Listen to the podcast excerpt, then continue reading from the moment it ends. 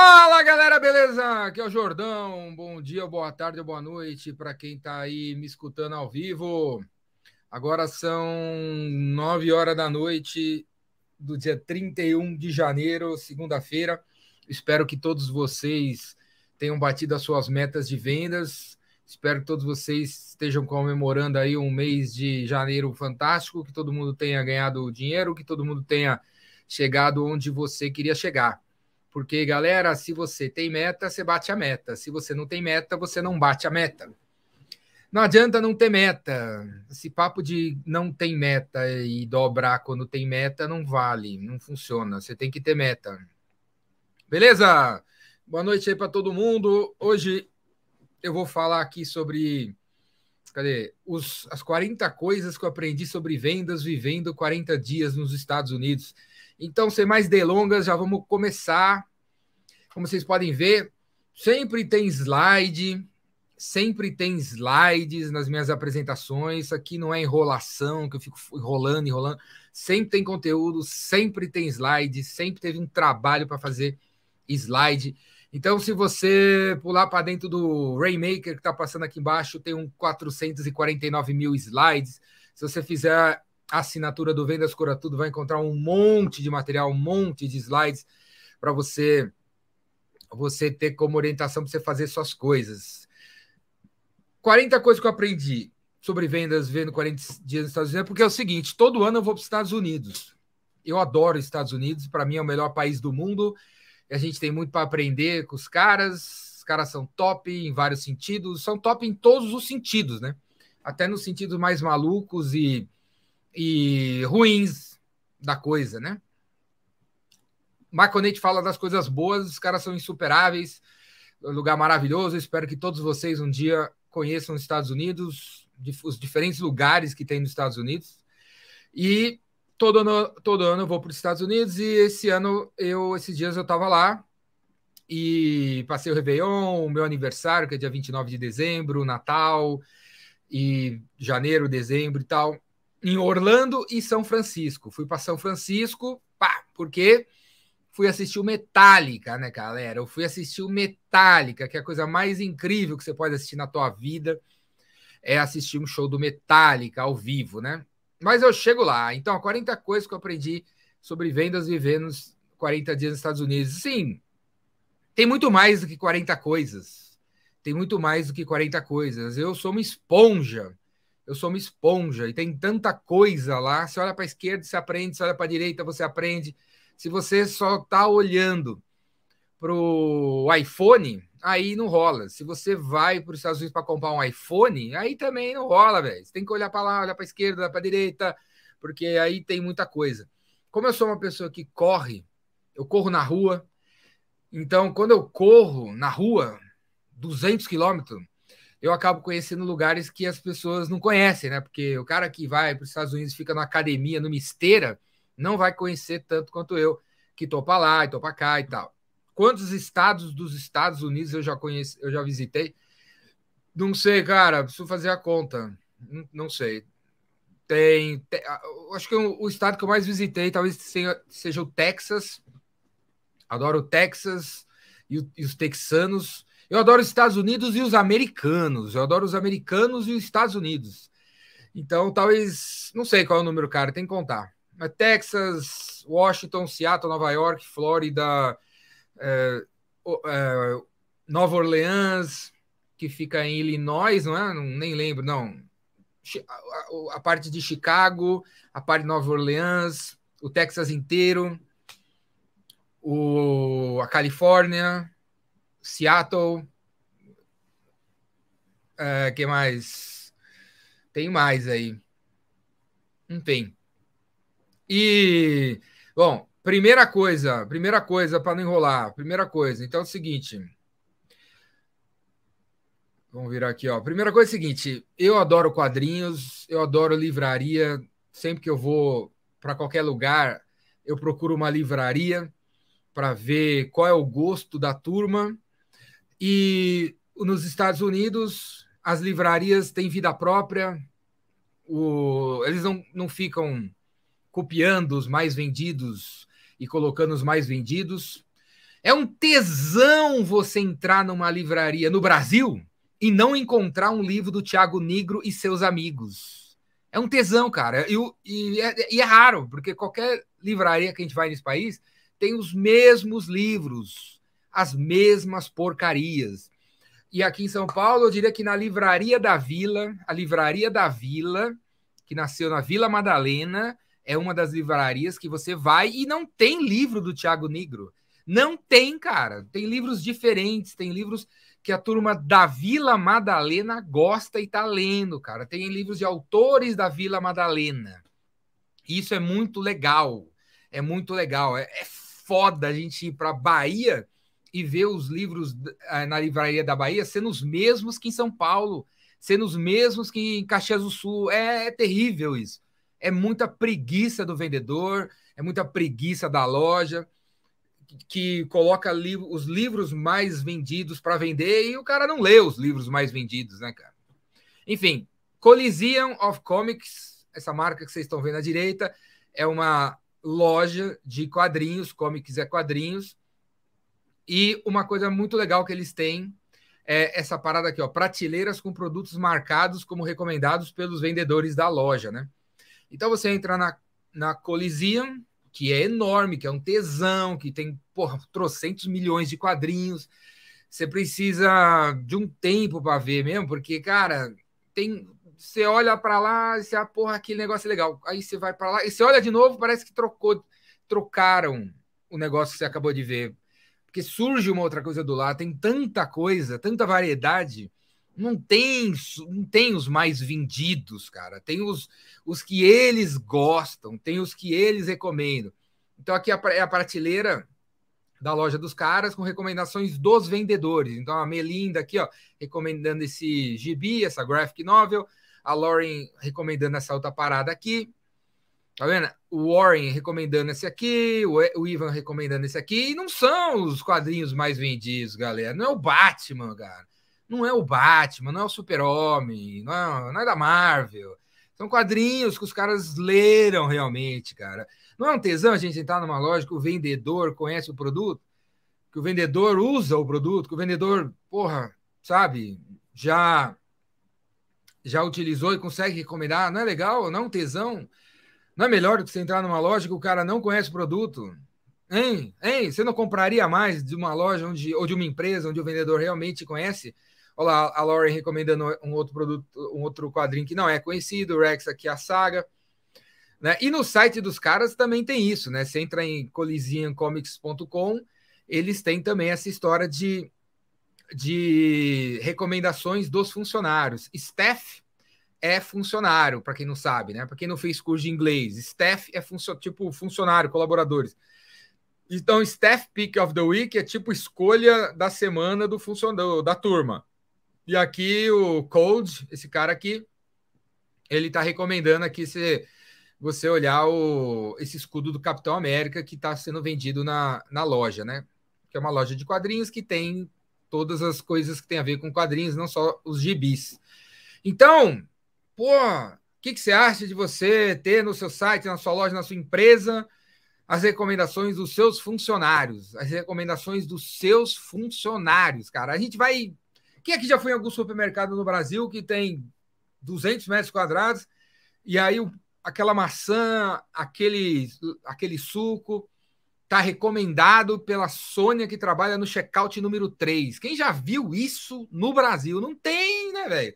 Não tem, cara, não tem nada disso. Então, você podia fazer, né? Você podia fazer para se diferenciar. Afinal, todos vocês estão aqui, né? Entre outras coisas, para vender. Para você vender, você tem que ser diferente. Você tem que ser diferente. Se você vai fazer o que todo mundo faz do seu segmento, você não consegue ser diferente. E aí, o único jeito de você vender é baixando o preço. Então, você quer ser.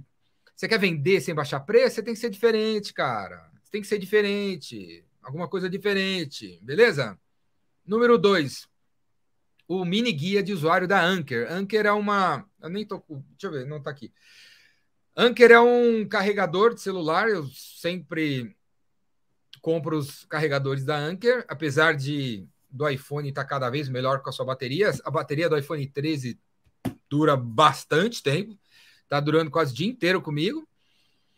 E mesmo assim eu tenho bateria extra, eu compro da Anker. E a Anker tem um, um mini manual que vem junto com o carregador. E eu achei muito legal a ideia dos caras. É um, papi, é um papelete onde de um lado está escrito Happy, como vocês estão vendo aqui, ó, Happy. E aí você abre, só tem uma, só tem quatro páginas. Você abre o rap, você abre e aí do lado esquerdo aparece o que você deve fazer se você está feliz com o produto. Falar para os amigos, compartilhar nas redes sociais, se conectar com os caras nas redes sociais. Se você não está feliz, você vira, vira o papelete aí de ponta cabeça, você vira e aí, ó, não tô feliz. Não tá feliz? Então liga no nosso suporte, manda uma mensagem, chama a gente aqui no suporte.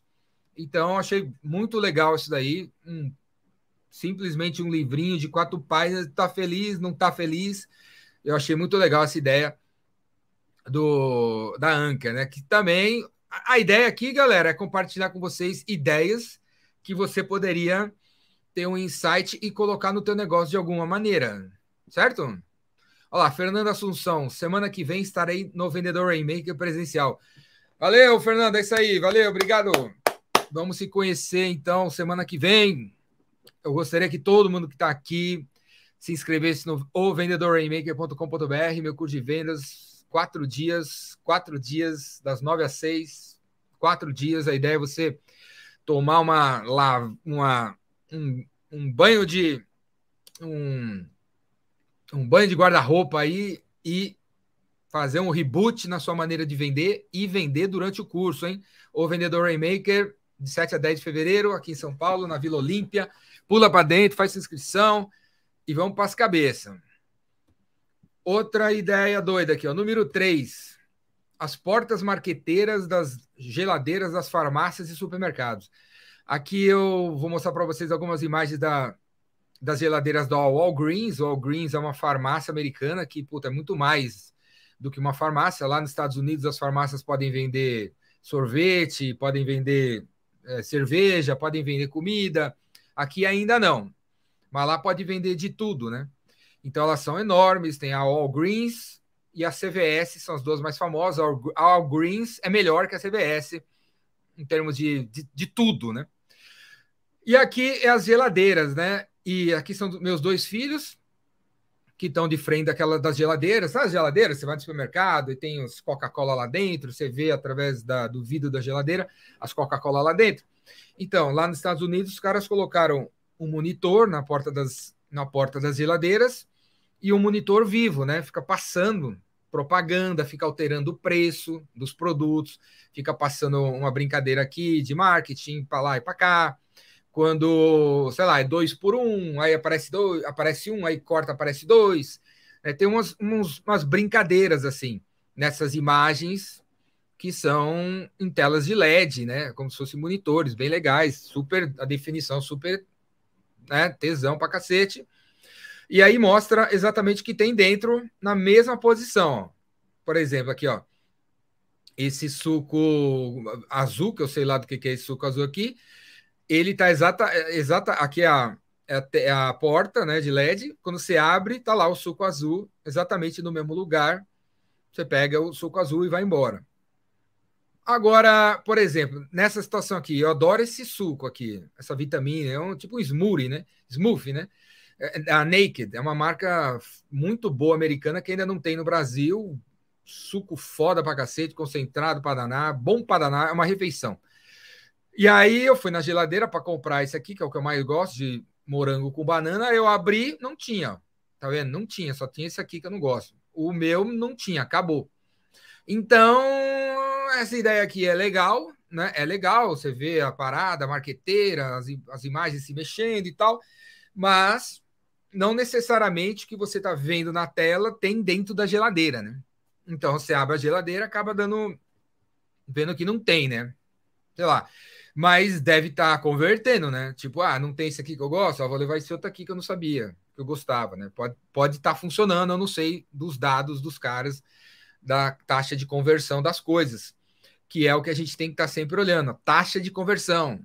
Em vez de se apegar às nossas ideias, é legal, legal, em vez de se apegar à ideia, a gente tem que, se fizer sentido, pegar a ideia, colocar em prática, acompanhar a taxa de conversão e alterar as coisas, ou cancelar, ou, ou investir mais ainda no que, dá, no que melhora a taxa de conversão.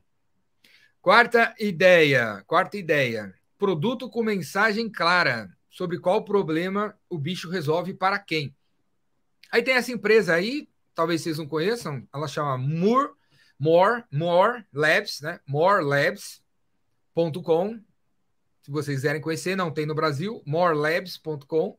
E é uma empresa que faz umas paradinhas aqui, esse negocinho é vendido na farmácia, para você se, se recuperar dos, dos grog aí que você. Do, do, dos, dos porre que você tomou aí na tua vida. É um produto que venderia muito no Brasil, né? Tipo Engove, né? Engove, que tem desde o tempo meu avô. Esse produto é mais focado. Você entra no site dos caras, eles explicam que existe toda uma, uma um estudo para fazer a fórmula para mostrar para você que esse produto aí, esse Morning Recovery, Morning, Morning Recovery, vai funcionar muito mais do que o tradicional engove ou sei lá o que que você toma, né? Silico, é, como é que é? Você vai lá, tá quebrado, você vai para o hospital e toma. Vai, como é que, que, que, você, que, que vocês tomam na, na veia quando você está com porre mesmo? Até esqueci. Então, Morning Recovery é exatamente o nome do problema que o produto resolve. Então, ao invés do produto ter um nome um nome Engove, por exemplo, o que, que significa, né? Tem o, o nome do produto é exatamente o problema que o produto resolve. Morning Recovery. Esse é o insight que eu queria que você pegasse daí, ó. Ressaca, é glicose, boa, é glicose na veia, é isso aí. Então, o insight é: a gente fica aí pensando no nome do produto, não é muito louco, Mindset, VIP, Premium quando a gente quer que nosso produto resolva o dor de cabeça em 15 minutos. Então, você podia dar um nome para o seu produto de dor de cabeça em 15 minutos, né? Esse que é um insight, e você vê muito disso nos Estados Unidos. Os produtos tendo nomes, marcas que representam exatamente o problema que eles resolvem. No Moore Labs tem um livro que eles montaram, esse aqui, ó, Trailblazers. Trailblazers a tradução de Trailblazers significa pioneiros e mostra pessoas que estão tomando os produtos dos caras e dando, e dando os depoimentos de como que o produto dos caras ajudou eles a melhorar. Esse aqui é outro insight dentro do insight, né? De você ter no seu negócio, no teu site, nas suas redes sociais, depoimentos de clientes dizendo que o teu produto, o seu serviço, a solução realmente ajudou os caras a melhorar de vida. O teu produto entrega a promessa. Seria legal você fazer isso. E esse livro Trailblazers, que vocês conseguem baixar, é grátis, é um e-book. Tem lá a história de um monte de cara, um monte de mina aí. É show de bola. Dá uma olhada aí, vocês vão gostar. Quinta ideia: loja com checkout no celular. Nos Estados Unidos, você já está vendo as lojas, as lojas para se livrar das filas tendo seus tendo aplicativos com Wi-Fi e tal, permitindo as pessoas escanear os produtos e já passar no cartão ali no aplicativo, pagar e mostrar na saída para alguém que você já pagou. Ou às vezes nem tem essa pessoa na saída, você sai fora, né? A parada é controlada e tudo mais, né? Cada vez mais você vê mais desse tipo de loja nos Estados Unidos. A Amazon inventou a Amazon Go, que é mais, é mais ou menos assim. E aí todo mundo tá correndo atrás para ter essa parada. A World of Disney é a maior loja de produto da Disney do mundo. Fica lá em Orlando, é gigantesca. Até esqueci o número de metros quadrados que a loja tem. Se vocês googarem aí, vocês vão ver. Digita aí World, World of Disney Orlando. Vocês vão ver no Google a metragem da, dessa loja, que é gigante, sei lá, 50 mil metros quadrados. É, é enorme. Tem 100 mil produtos diferentes a vender, sendo vendidos lá e você pode comprar tudo via o aplicativo. Então você baixa o aplicativo, como vocês estão vendo aqui, dentro da loja e quer comprar esse negócio aqui, vocês bota lá o, o, o escaneia o código de barra do produto, pumba, já vai aparecer para você pagar no cartão. Como a Disney, né? A, a World of Disney é dentro da Disney, e a Disney é tipo, o Walt Disney comprou trilhões de metros quadrados de Orlando. Então, para quem nunca foi, né, a Disney não é um parque né, de diversão. A Disney é, um, é uma cidade, né, galera? Tem os, tem, um, tem os shopping, tem os restaurantes, tem os parques, tem os hotéis, é um, tem os tri, tem os monotree, os monorails, os tri, é uma coisa gigantesca, né? Uma coisa gigantesca. E e a ideia da Disney é você não andar com dinheiro. Então, hoje você pode andar com o seu aplicativo da Disney, por esse mega espaço todo da Disney, e aí você faz tudo pelo aplicativo. Você está no shopping e fala assim, pô, vamos jantar? Vamos aonde? Naquele restaurante. Aí no aplicativo da Disney, você escolhe o restaurante e faz a reserva. Porque nos Estados Unidos, galera, diferente do Brasil, se você não fizer reserva em restaurante, você não senta, porque está sempre cheio de gente nos lugares legais, né? Então, você escaneia alguns dos 100 mil produtos vendidos na loja e paga, vai para a saída. No caso da, dessa loja aqui, tem uma turma da Disney que fica conferindo o que, que você pagou e o que você está levando, né? Essa loja já não tem gente conferindo. É uma loja, tipo loja de conveniência, tem esse olho mágico do Big Brother gigantesco. Eu achei essa câmera animal. Essa câmera é enorme. Aqui no slide não está dando para vocês terem essa noção. Não sei se consegue ter essa noção. Se você. Olha, olha aqui esse extintor aqui. Talvez você consiga ter uma noção do tamanho dessa câmera aqui. É, é enorme. Ah, é uma loja de conveniência razoável. Razoável. Não tem ninguém. Zero. Ninguém controlando nada. Você pega todas as paradinhas aqui, vem nesse, nesse checkout, escaneia tudo e approximation e vai embora. Então, os Estados Unidos cada vez mais está tendo esse tipo de atendimento. E no Brasil, a gente vai ver também cada vez mais, porque a gente, né, galera? A gente é o país que copia os outros, né, galera? A gente é o país que copia os outros. Eu espero mostrar esses insights para vocês, não para você dar um copiar e colar, mas para você criar alguma coisa em cima, diferente, dar uma brasileirada nessas coisas legais que a gente tem lá fora porque o brasileiro é, metido, é muito folgado. A gente copia os outros, dá um copiar e colar. Parece, parece a China, no, né? A gente falava assim que o chinês copiava, né? O chinês hoje não é bem assim, viu, galera? Tem a China que dá uma copiada, mas tem os chinesinho inovador para danar. Véio. Aquele DJI drone é chinês, é chinês. Então tem muito produto chinês já está bombando. Alibaba é chinês, o TikTok é uma invenção chinesa. Então, né, enquanto isso aqui no Brasil está cheio de copiar e colar. Tem que diminuir o copiar e colar. Sexta ideia. Ideias do dono espalhadas por todos os cantos da empresa, né? Você vê isso na Disney, tudo quanto é canto. Você vê as frases do Walt Disney espalhadas nos parques, nos hotéis, em diferentes lugares. Quais são os valores do teu negócio? Você tem um escritório? Quais são as frases mais legais? Você podia espalhar, né, muito mais pelo seu escritório ou no teu site, né? O que você acredita ou nas suas redes sociais? O que você realmente acredita? Para que teus funcionários, seus fornecedores, seus parceiros vejam isso daí. Eu esses dias, uns dias, umas semanas atrás, a Gisele Paula minha, minha compadre, tava, foi dar uma palestra no escritório do Magazine Luiza e ela estava lá filmando, acho que a recepção ou a área comum lá do Magazine Luiza.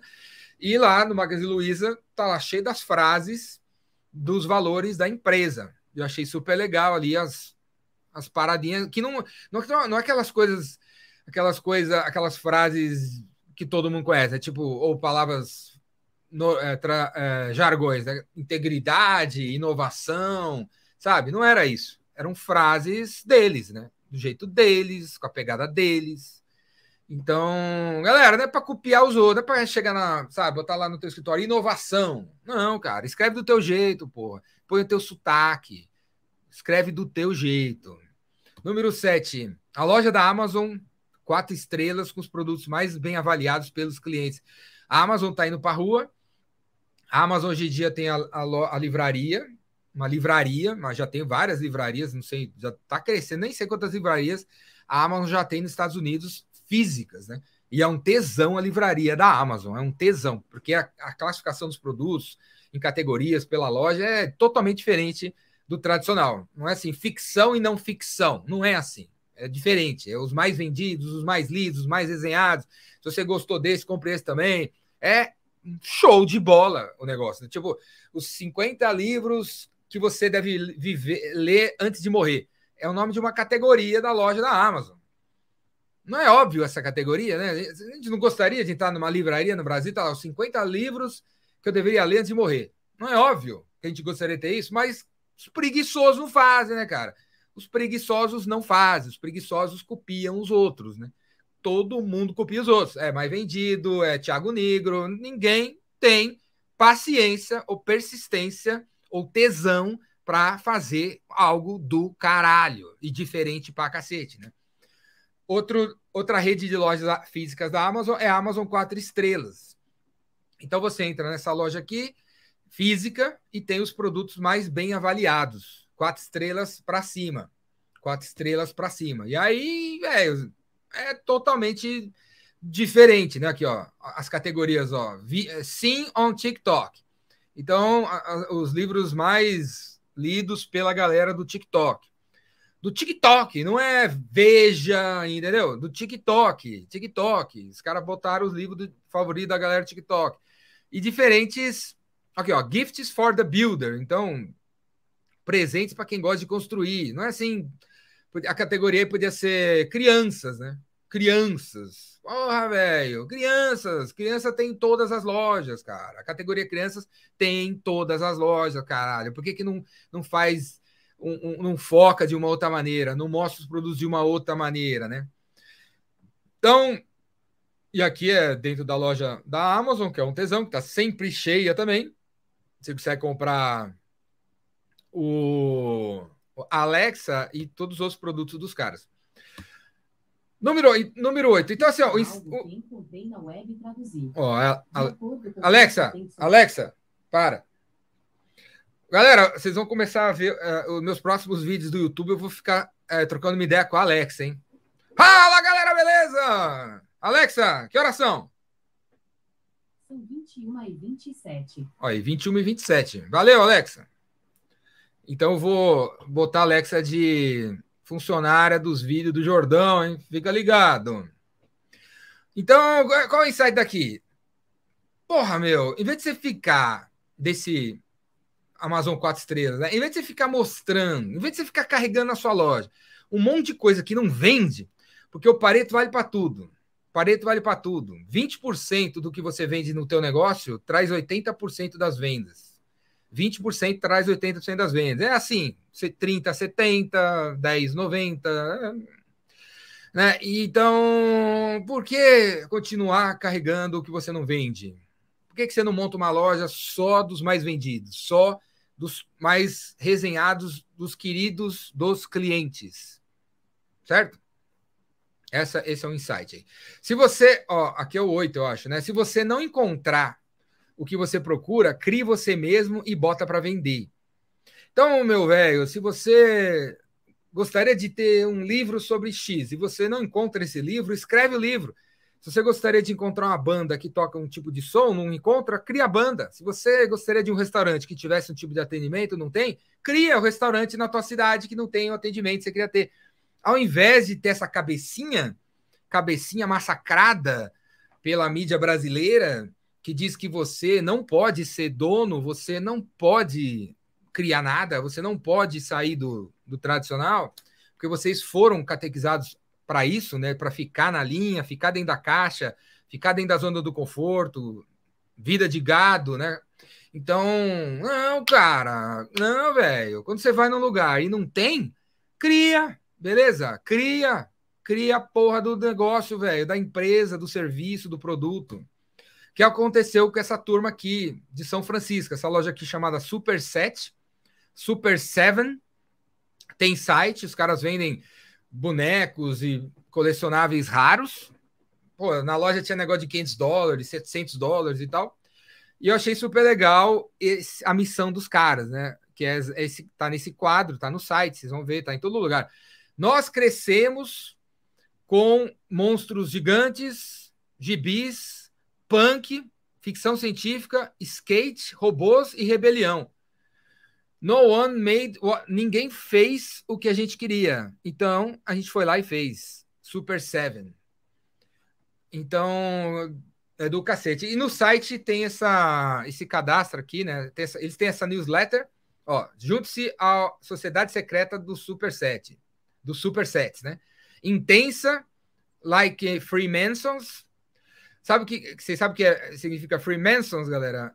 É maçonaria. É tipo maçonaria, intensa como a maçonaria, mas sem politicagem and way cooler é, mementos, né? Então é tipo uma maçonaria, uma coisa intensa que não tem politicagem, com os momentos legais pra cacete, né?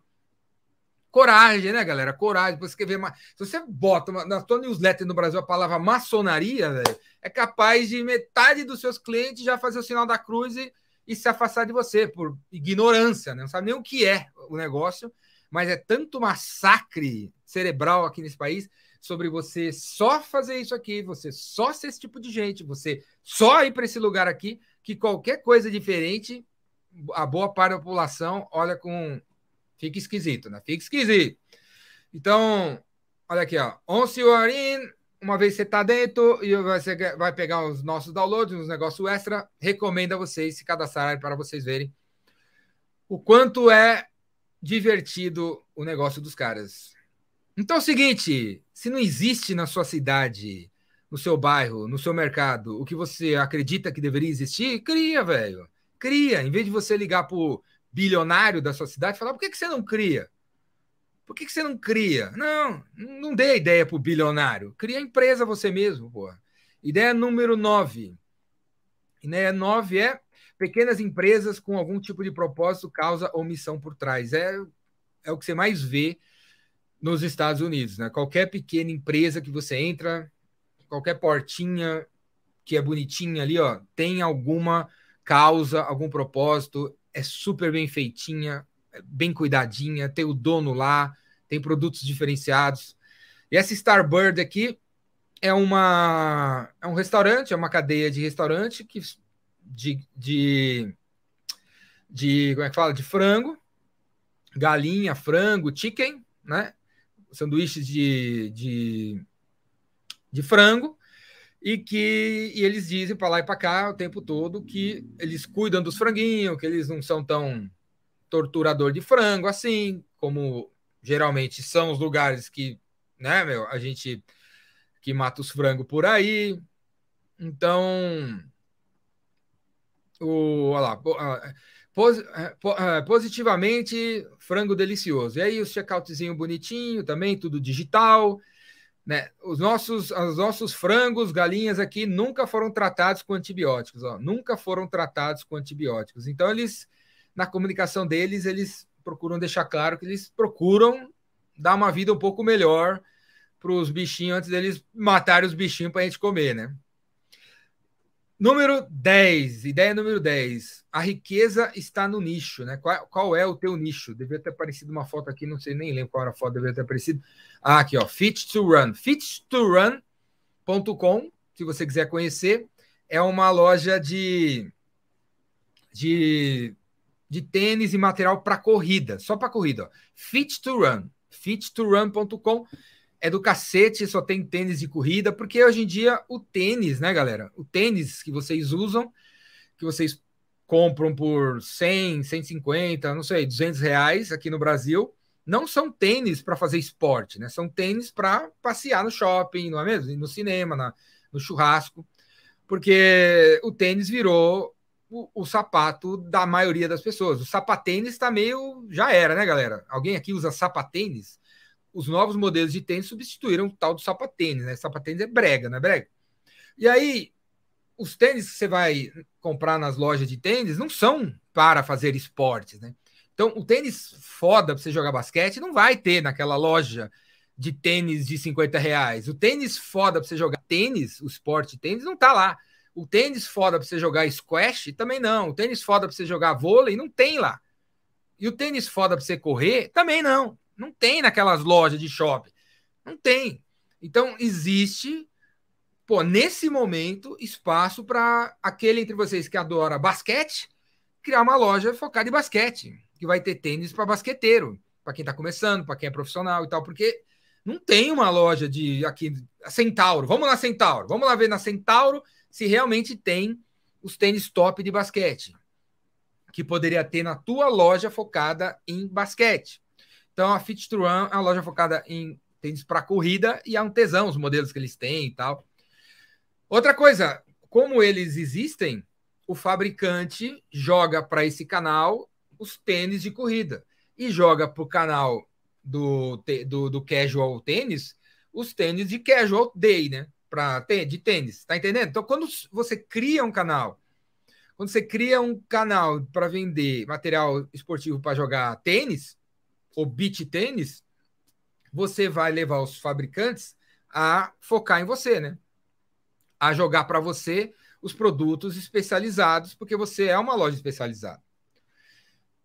Legal. E, e a entrega dessa Fit to Run pela internet é show de bola também. Eu comprei lá nos Estados Unidos uma, um tênis pela internet na loja dos caras e chegou em 48 horas. Como eles são especializados, eles têm um monte de conteúdo no site, né? Tem blog, o Escambau, tem um monte de conteúdo legal para corrida, dicas de para você correr melhor e tal. Achei muito show. Fora o que é uma loja que quando você entra, tem aquela parada lá que você pisa em cima e aí ele analisa o seu como é a sua pisada e sugere para você que tipo de tênis é melhor para você, né? O décima primeira ideia é o seguinte: hoje, no, hoje existe, não sei quem já viu esse aplicativo, chama Turo, e o Turo é um tipo um Airbnb de carro para carro. Então, nos Estados Unidos, as pessoas estão colocando seus carros, ou seu segundo carro, no Turo, e aí você entra no Turo e aluga o carro pelo Turo de uma pessoa X, aí você pega o carro da pessoa e sai por aí. E o Turo garante o seguro do carro que você pegou de uma outra pessoa. Turo.com, dá uma olhada aí, galera, para quem nunca viu, é muito legal. E qualquer hora vai chegar alguém copiando no Brasil, ou quem sabe eles mesmos, né? Eu fiquei 40 dias nos Estados Unidos dessa vez e eu, fi, eu fiquei os 40 dias com o carro alugado na Turo. Aluguei o carro com os caras, um carro, o carro de uma pessoa que usa o carro para alugar. É um carro que ele não usa, é um segundo carro, como eu falei, e ele botou para alugar na Turo e eu peguei na Turo o carro. E tem os puta carro, que normalmente não tem na High, na, na, na, na, Avis, nessas lojas do, do, do, do do aeroporto, né? Que você chega e tal para alugar o carro, não sei o que lá. Vai ter aqueles carros de tiozão, né? Não vai ter a Ferrari, não vai ter a Porsche, assim, da disposição na hora ali para você. Não vai ter um, um Tesla, né, meu? Tesla, Tesla, né, cara? Você vai, Estados Unidos tem Tesla para tudo quanto é lado. Tesla para cá, Tesla para lá, Tesla para cá, Tesla para lá. Então você entra no tour, tá cheio de Tesla para alugar, né? Você vai conseguir realizar seu sonho de dirigir um Tesla durante uns sete dias, sei lá. Décima segunda ideia apenas quebre o ovo. Isso aqui eu achei sensacional. Eu, eu como ovo todo dia. Todo dia eu como ovo de manhã ou de noite. E o meu para não ficar sem graça o ovo, eu ponho, eu ponho presunto, às vezes eu ponho sardinha, atum, eu ponho é, tomate. E aí algum gringo percebeu que as pessoas fazem seus omeletes, e aí o cara criou um kit que tem as paradinhas precisa ir no omelete. Então você joga o ovo lá, e aí você abre esse, essa, esse pacotinho aí, joga tudo lá dentro e virou um omelete. É show de bola. Eu comprei várias vezes essa, essa paradinha aí, é muito gostoso. E é muito legal o nome do produto, né? Just crack an egg. Apenas quebre o ovo. Apenas quebre um ovo, né? Ou o ovo, né? Apenas quebre o ovo. E aí você adiciona essa parada junto, né? Achei do cacete, né? Então, insight aqui não é você vender kit para omelete, apesar de ser legal para cacete, mas como que você poderia empacotar suas coisinhas e, e dar um nome de tipo, adicione, uh, põe a cadeira que a gente põe o resto, sabe? Aluga o escritório que a gente põe o resto. E aí tá lá dentro a iluminária, o tapete, sei lá, o ar-condicionado, tudo junto, né? Então é muito legal também. Ideia, a décima terceira é Venda Tijolo. Aqui sou eu e o Xande, que foi comigo até São Francisco, assistiu o show do Metallica.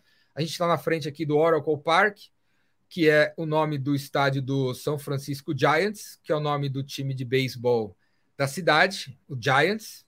Esse estádio aqui é, é, legal para cacete. Fica do lado da Baía de São Francisco. É lugar do caralho, assim. Né? O estádio maravilhoso, não sei o que lá. E eles. É um é enorme estádio, né? E, e, na, e na calçada do estádio você tem os, esses tijolinhos, que eu não contei quantos são, mas são milhares de tijolinhos. E cada tijolinho foi vendido para alguém, algum fã do Giants comprou tijolinho para o pai, para a mãe, para o tio, sei lá, para namorada, para o namorado. E é tudo nomeado lá, ó. Todos os tijolinhos são nomeados com fãs que mantêm o, tijolinho, mantém com isso o time. Eu achei do cacete, né, galera? Do cacete. Assim, tem a loja que tem camiseta, que tem as camisas oficiais, que tem as bolinhas, os tacos e, porra, tudo que você pode imaginar. E também você pode comprar um tijolinho pro teu pai, que é fanático pelo time, né? Na calçada do estádio, né? É, é muito foda, né? Décima quarta ideia: marketing, marketeie a sua cidade. E a sua cidade vai marketear você. Aqui é o, o Xande, aqui na, na entrada do Hard Rock em São Francisco, que tem essa guitarra bonita pra cacete. É meio que uma. Um, um, assim, a gente tirou essa foto depois de várias pessoas que tiraram essa foto, né? É, um, é, uma, é, uma, é uma fachada tão legal que as pessoas vão lá e ficam tirando suas fotos, né? E nem entram no restaurante, mas tirar foto e, e em algum lugar a, a, propaganda do hard rock, né? Então, o velho da Havan, com a sua estátua da liberdade gigantesca em várias cidades pelo Brasil, tá fazendo um pouco disso também do que eu estou sugerindo aqui, de você, caso você possa, caso você tenha uma, uma, uma, um negócio que você possa deixar esse negócio, essa fachada mais bonita, botar alguma coisa na fachada que uh, leve a tua cidade a, a, a, a listar como uma, um ponto turístico da cidade porque a loja da Van, com essa estátua da Liberdade, é listada como ponto turístico em várias cidades pequenas pelo Brasil, né? Porque é uma estátua da Liberdade enorme que muita gente nunca vai ver na vida em Nova York, mas tá ali, aqui, naquele lugar e tal. Então, sabe, se puder, trata bem a tua fachada, trata bem a sua calçada, faz alguma coisa diferente para virar ponto turístico da tua cidade, do teu bairro, para que você ajude a tua cidade e a tua cidade ajude você. Certo? Aqui é uma outra foto aqui, um outro local em São Francisco, eu, o Xande. Esse arco que vocês estão vendo, fincado na grama, é uma obra de arte. É o, é o, essa obra chama O Cupido, né? O Cupido se apaixonou. O Cupido é um deus grego que joga flecha na galera para se apaixonar. Tá ligado nessa história? Quem lembra dessa história? E aí o Cupido se apaixonou por São Francisco, parou de trabalhar, pediu demissão, cravou o arco na cidade e está morando na cidade de São Francisco. Essa que é a ideia da, dessa obra de arte, que é maravilhosa, gigantesca, como vocês podem ver, ó. É lindo esse, esse, esse arco. E é outra é uma obra que ponto turístico da cidade de São Francisco e tem sempre gente passando e tal.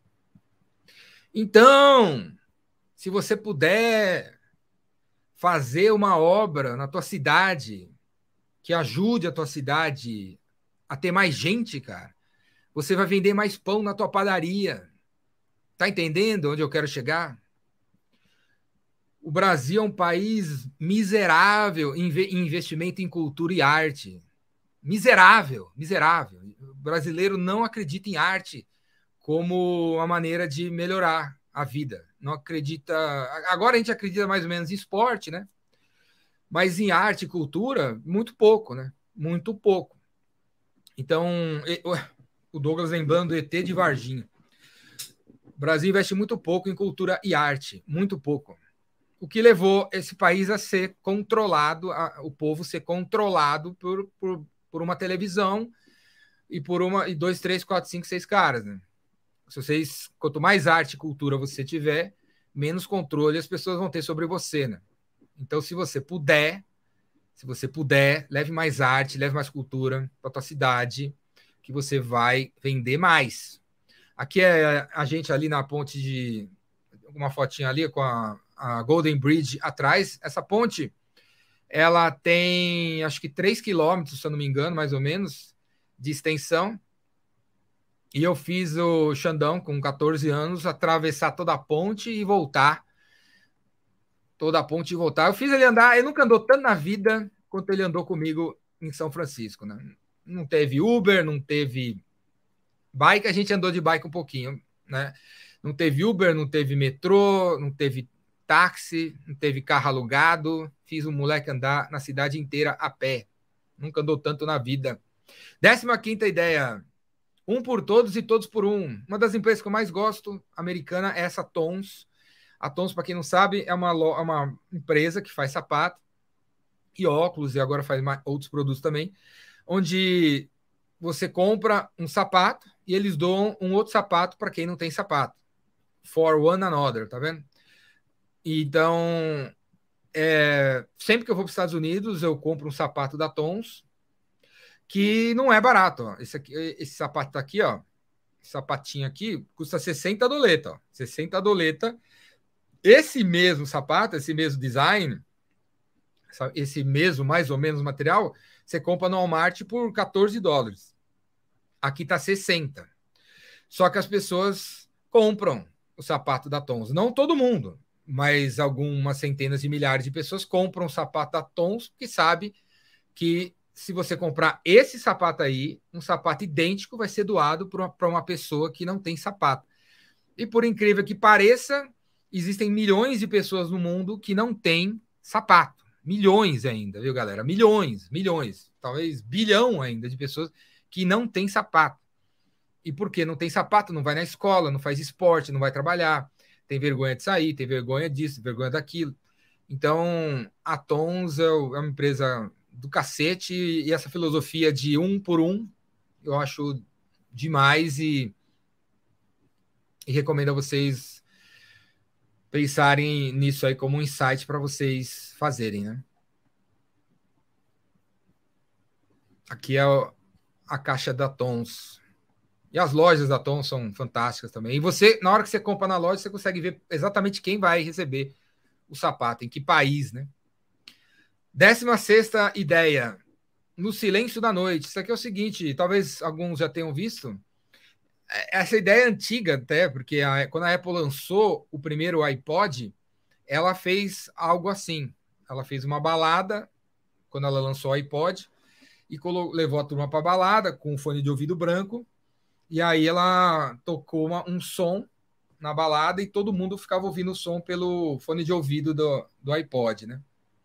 Mas a ideia se desenvolveu e hoje nos Estados Unidos tem essa turma, por exemplo, ó, Silent Party USA, que é o seguinte: você aluga os fones de ouvido dos caras, eles montam uma festa, botam uns DJs ali para tocar e você escolhe qual DJ você quer escutar, né?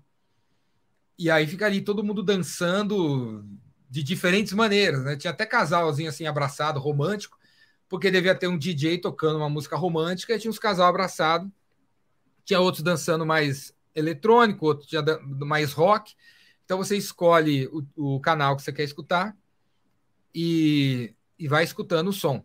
E não tem som nenhum. Você chega no lugar assim, tá um silêncio, mas tá todo mundo dançando, mas não, não tem som nenhum. Há sete anos atrás, mais ou menos, eu fiz um evento aqui em São Paulo para Rakuten, e era tinha duas mil pessoas, era um palco com quatro, quatro palestras simultâneas, e você chegava no, no evento, recebia um fone de ouvido com quatro canais e você escolhia qual das quatro palestras você queria escutar. E era muito louco o lugar assim, porque se chegava assim, puta de um silêncio, um lugar lotado, os palestrantes se mexendo no palco e você não conseguia escutar o que os caras estavam falando. Parecia coisa de louco, assim, um silêncio e, e a turma escutando as palestras pela, pelo, pelo fone.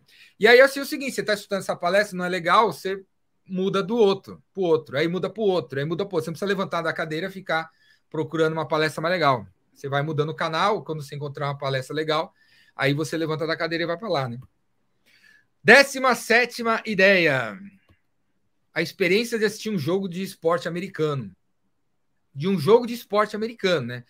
Quais são os esportes americanos? O beisebol, o, basque... o futebol americano, o basquete e o hockey no gelo. São os quatro principais esportes coletivo america... coletivos americanos que têm um marketing, uma, uma experiência absurda. Alguém aqui já assistiu algum desses esportes nos Estados Unidos, em algum desses ginásios de, de algum time de basquete, futebol americano e tal? Sempre que eu vou para os Estados Unidos, eu assisto algum jogo de esporte americano. No começo do ano, nesses lugares que eu fui, que era Orlando e São Francisco, não tinha, por exemplo, futebol americano. O esporte que eu mais gosto é beisebol, e o beisebol começa em março, e não, não tem jogo no começo do ano. Mas tem basquete, tá rolando a NBA, então eu fui lá na NBA, fui assistir o jogo do Orlando Magic, é o time de Orlando, contra o Washington, não sei o que, esqueci, é o Washington, o time de Washington. E aí, cara, é, é uma festa, é uma experiência animal. Um jogo de, no estádio, né? no ginásio. O que eu acho impressionante é o aqui a cada intervalo rola uma brincadeira diferente com a plateia, eles jogam camiseta, eles colocam o, placar eletrônico acaba comandando a coisa, né? Então, sei lá, o DJ lá no comando do, do ginásio é, dá um intervalo, ele vai aperta o botão do computador e joga a brincadeira de do torcedor mais divertido. E aí, o, o, torcedor que dança de um jeito mais engraçado. E aí ele, ele diz que essa é a brincadeira. O, mais, o que foi escolhido mais engraçado ganha uma pizza da Domino Pizza que fica no estádio, no ginásio, né? E aí eles ficam lá, eles anunciam a brincadeira, os, os americanos tudo levanta e começa a dançar que nem louco, os caras ficam filmando os caras mais loucos na plateia e depois escolhe um cara e premia o cara, né? Então, eu, eu, acho muito legal a maneira dinâmica como a coisa é feita, porque essas brincadeiras aparecem quando os técnicos pedem tempo, por exemplo. Pede o tempo, o time está perdendo, né? Sei lá, quer esfriar outro time, o cara pede, um tempo, e nesse momento o, a galera do marketing do ginásio tem que pensar rápido e jogar a próxima brincadeira, né? Que às vezes é no telão, às vezes é com a equipe. Tem uma equipe que entra. Tem é, tipo tem os caras tipo Harlem Globetrotters, sabe? Não sei se vocês sabem o que é Harlem Globetrotters, né? Mas uma das brincadeiras é essa, né? Entre os caras e pula dentro, é, é, salta no trampolim, vira, dá um, um, mortal, um triplo mortal carpado e incesta, né?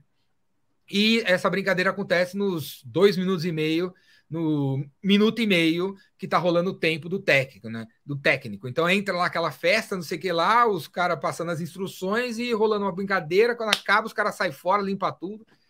Então é, é muito louco, né? E no intervalo do, desse jogo, nesse. Vou até mostrar aqui, nesse pedaço aqui do, do ginásio, nessa altura, nesse local, nesse local. Ah, não, foi aqui, ó. Nesse local aqui, ó, no intervalo, teve uma banda. Uma banda tocando rock aí, tocou umas cinco músicas. Tocou umas cinco músicas aqui. Aqui em cima, do nada apareceu uma banda tocando e depois desapareceu a banda. Né? No, ah, daqui a dois finais de semana, no, daqui dois domingos, vai ter a final do futebol americano, Super Bowl, e no meio do Super Bowl tem sempre um show do, do intervalo que é animal, e putz, os caras do nada monta um palco gigantesco, faraônico, depois o negócio dura 12 minutos, 3 minutos eles desmontam tudo e voltam pro futebol. Então é uma galera muito foda, muito top, negócio sempre super bem feito. Olha aí, ó, é um espetáculo absurdo, uma pessoa que canta o hino, a bandeira, as brincadeiras, é o, o bichinho de estimação que fica zoando com as pessoas, as, as camisetas que são lançadas, é, é muito foda assistir um jogo no estádio. Recomendo a todos vocês quando vocês forem para os Estados Unidos, dá uma olhada. se tá rolando o campeonato de futebol americano, se tá rolando o campeonato de beisebol, se tá rolando campeonato de hockey no gelo ou o de basquete e, e vá no jogo. Mesmo que você não goste do esporte, vai no jogo e, e se liga no marketing, na venda, na experiência que os caras criam para você não ver as três horas passarem, cara. 18 ideia: esteira de produtos americana. Todo, toda marca legal americana é licenciada, né? Os caras transformam a marca Star Wars, por exemplo, em camiseta, em boné, em videogame, certo? Em gibi, em parque de diversões.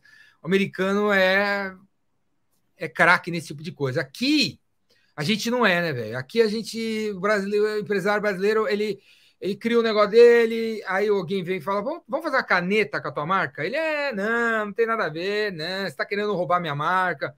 Aqui é, os caras são tudo cheios dos não me toque. A marca do cara não, é, não tem nada demais, o cara é um Zé Ruela e ele não deixa nada, ninguém fazer nada com a marquinha Zé Mané dele, sabe? Enquanto isso, nos Estados Unidos, qualquer marca mais ou menos tem camiseta, tem boné, tem caneca, vira o cara cria uma esteira de produtos animal. Aqui é, por exemplo, o Monopoly, né? Que é o, o banco imobiliário, né, galera? O banco imobiliário da Estrela é outra cópia do Monopoly, né? Que é o, é o jogo original. E aí o Monopoly ele tem de tudo quanto é tipo de parada, né? Tem o dos Friends, né? O banco imobiliário dos Friends, dos Simpsons, do Breaking Bad, do South Park. Essa aqui foi que eu fotografei numa loja que eu fui, porque tem muito mais. Se entrar aí monopoly.com, você vai ver que, porra, tem trocentos, trocentos jogos que foram licenciados, né? Ó, tem o Monopoly do Queen e tem o, monolo, o melhor Monopoly de todos os tempos, que é o Monopoly do Metallica, né? Monopoly do Metallica, que, porra, a tua banda de sertanejo tem um jogo, tem um banco imobiliário deles? Não tem, né, velho? Não tem, né? Mas a, a banda de heavy metal que toca a mais alta do planeta tem o monopólio deles, né? Metallica tem um monopólio, né, cara? Então, o, aqui é um exemplo, né? Porque todo produto foda americano tem essa esteira. Funko, sabe os bonequinhos Funko? Porra, hoje Funko entra, entra em Funko Pop, popfunko.com. Porra, tem os Funko jogador de basquete, os Funko de, de artista, eh, de cantor, Funko de, de programa de televisão. Os caras não param de criar os caras não param de criar. Eles assim, não é tipo assim, temos esse negócio, temos esse produto e é isso. Não vamos aumentar, não. Não vamos aumentar, não.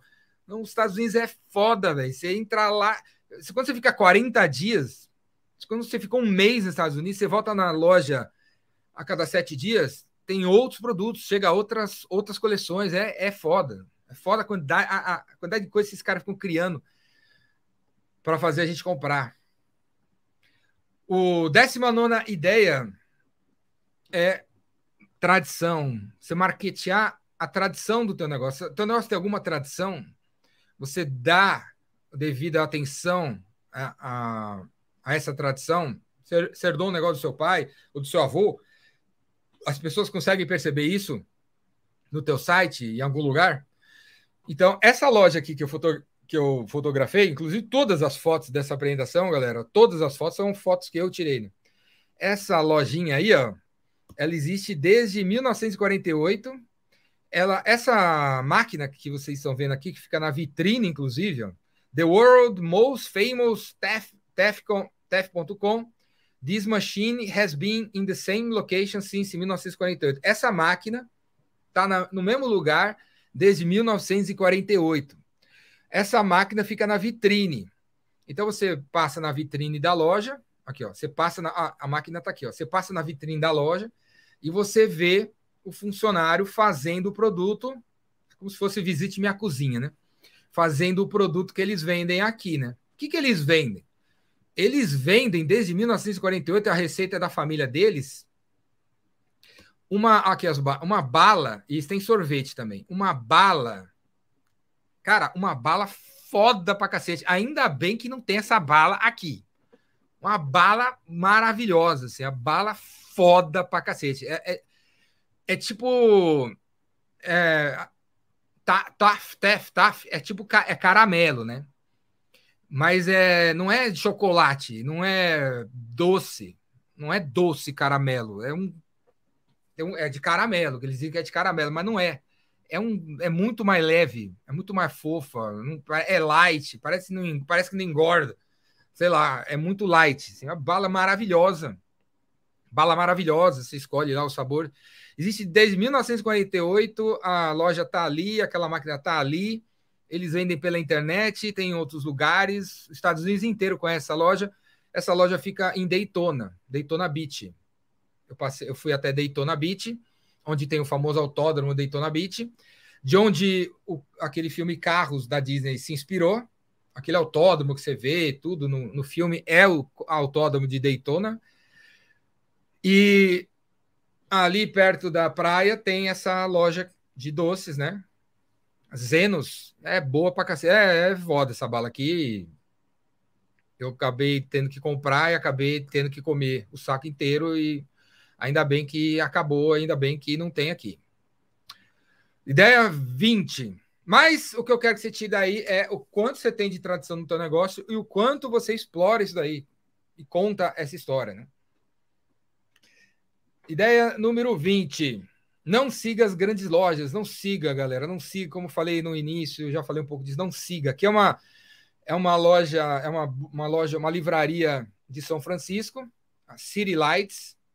A, li, a livraria chama City Lights, ela tem três andares.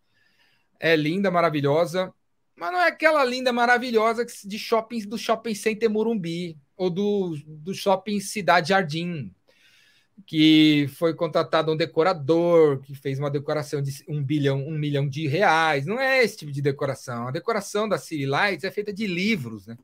Livros e causas e porão. E a organização é toda louca, diferente e tal. Os livros você não conhece nenhum, nenhum. Você tem que ficar o, não é um, um lugar que você entra e ah, já sei o que tem, vai tem nenhum. Eu que gosto de livro, tem que ficar um tempão. Eu tenho que ficar olhando todos os livros, porque eu não conheço nenhum livro. Nenhum livro. E eles também têm aquela parada, ó, escolha do, do staff, ó. Escolha do staff.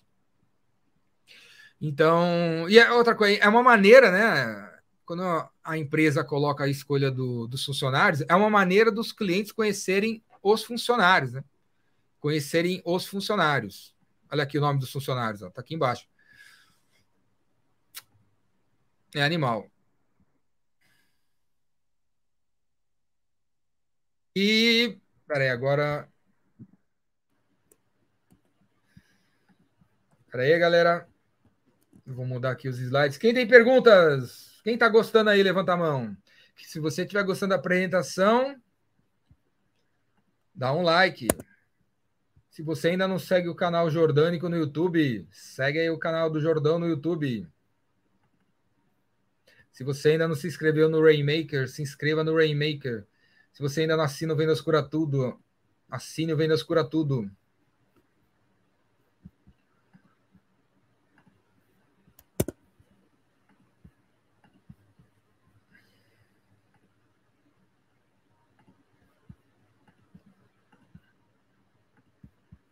Então, vamos lá. Olha lá, vigésima primeira ideia. Vigésima primeira ideia. Rebeldia vende, rebeldia vende. Um artista que eu adoro é esse aqui, ó, Banksy.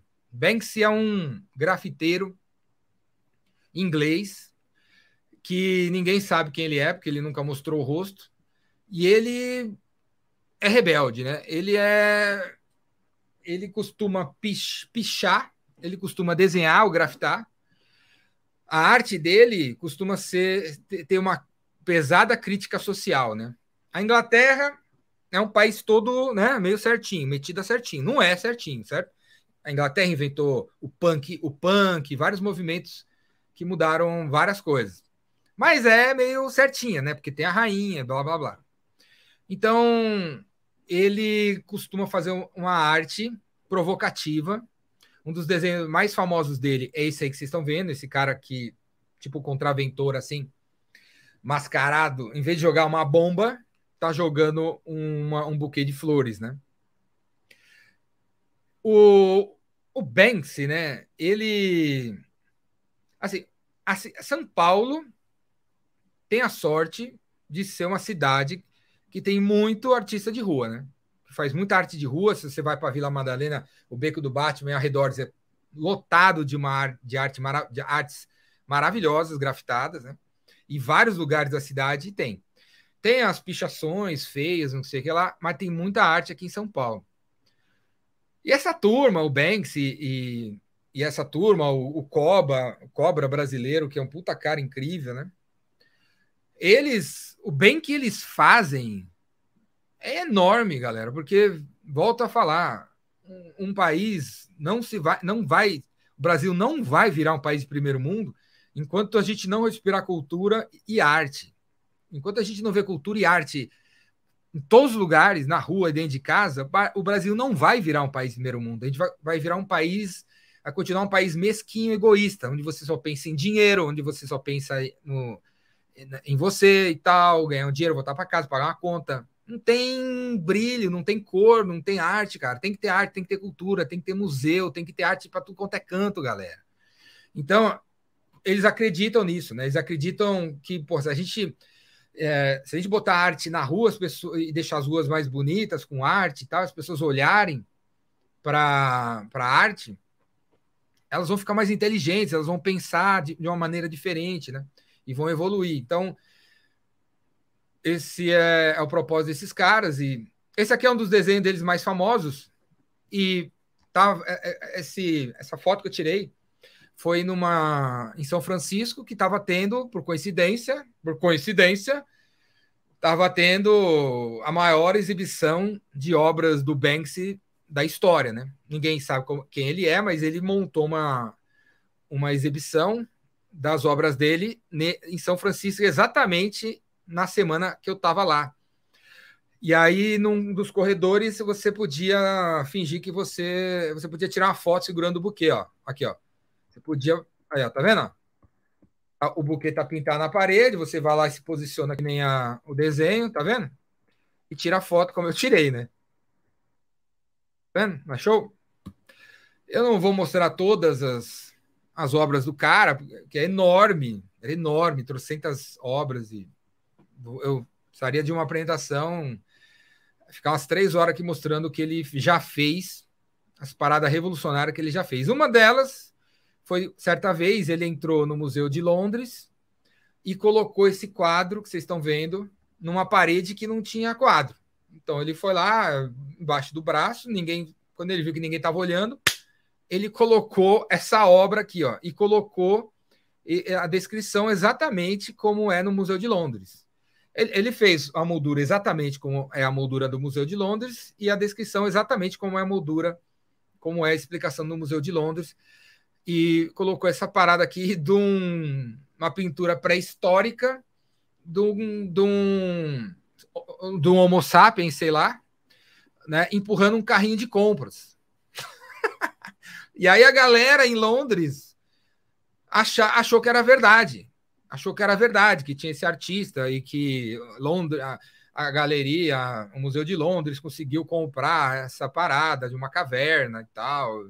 Estourou né? E, e ficou lá em exibição durante um tempo e ninguém se ligou que, que era tudo fake, né? Que ele que colocou para dar uma zoada de que o homem é tipo assim, é uma crítica social, né? O ser humano desde sempre nasceu para comprar, né? Para ser consumidor. E se você não se ligar, você vai ser um consumidor. Você não pode ser consumidor, certo? Você tem que ser produtor, criador e tal.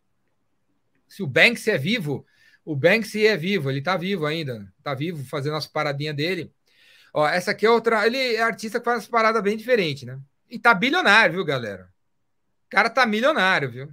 Não é assim, tipo, eu tô falando de um cara contraventor, pichador, que tá pobre. O cara tá milionário. Milionário. O cara ganha em libras esterlinas. O cara tá milionário. Tá entendendo? O cara tá milionário. E aqui é outra, outra ação que ele teve de crítica social, né? Assim, essa mina aqui, não sei se vocês sabem, ela chama Paris Hilton.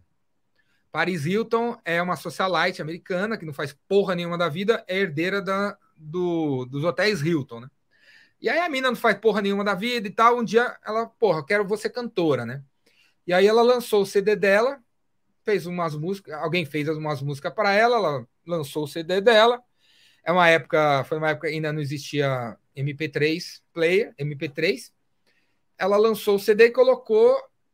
Num, ela lançou o CD na, na Tower Records, na época, que era uma cadeia que tinha trocentas lojas e tal.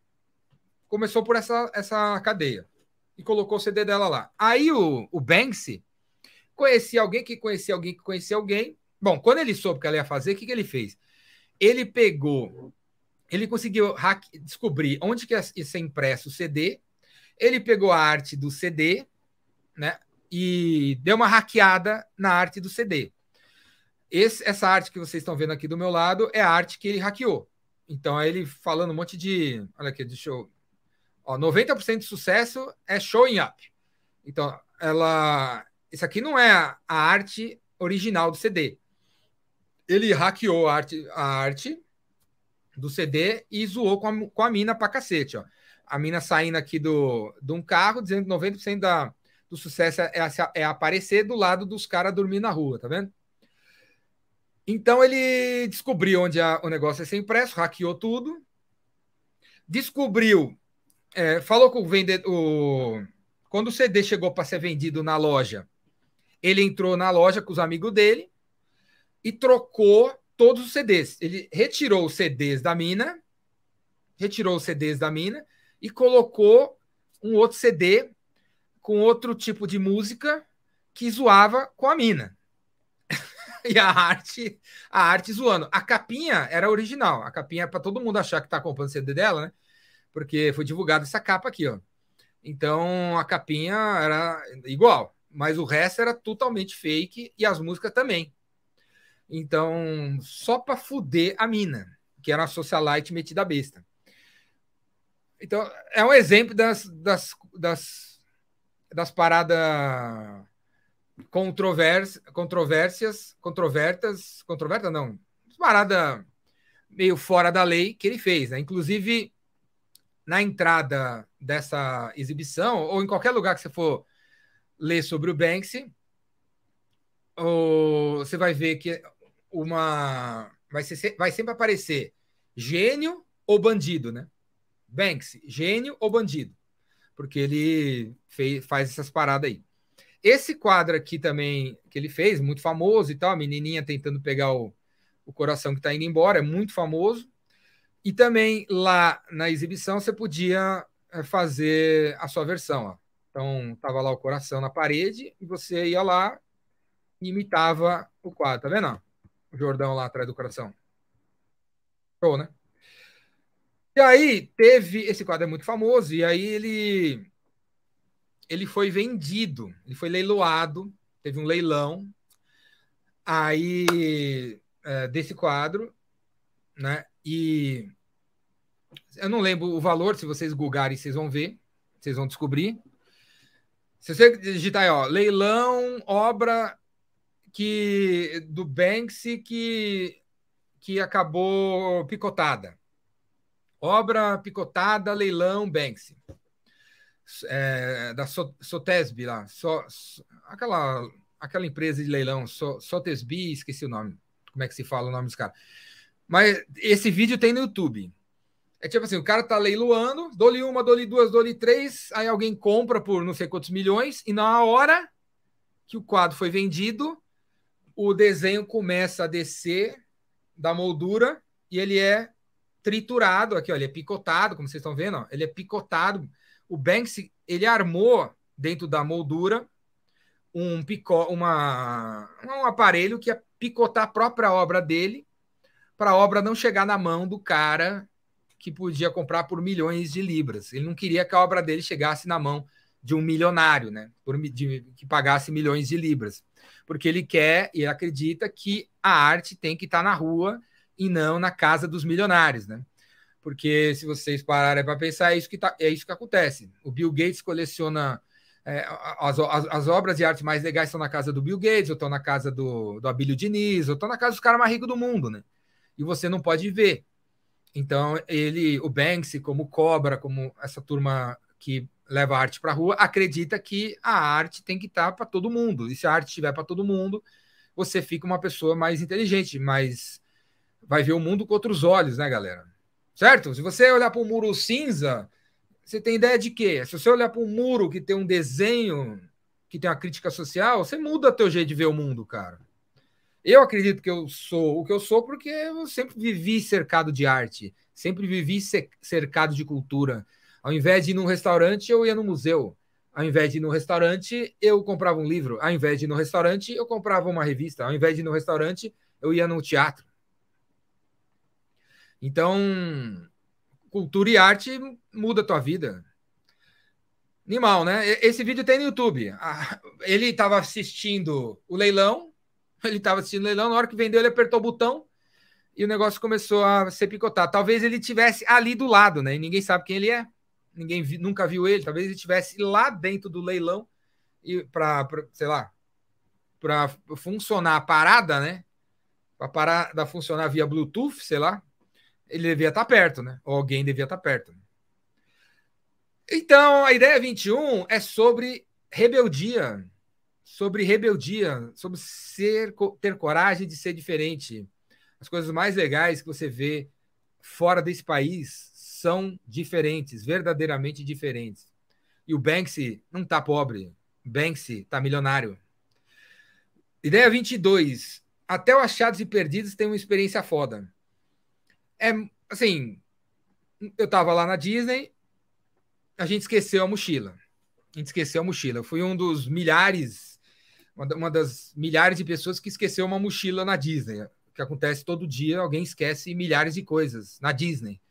E aí eles têm um achados e perdidos, né? Lost and Found. É um departamento, né? Então você vai lá no departamento Lost and Found, que tem, né? Em alguns lugares aqui no Brasil, tem lá, vai lá achados e perdidos do shopping. Aí perdi uma bolsa, encontrou? o Lost and Found do cara da, da Disney aplicativo, né? Você abre uma, um chamado, eles vão mandando mensagem dizendo como é que tá, se achou, se não achou, se está procurando, se não... e quando acha, te manda uma mensagem, sei lá, retirar a mala, né? Então, até no Achados e Perdidos existe uma experiência foda na Disney, né?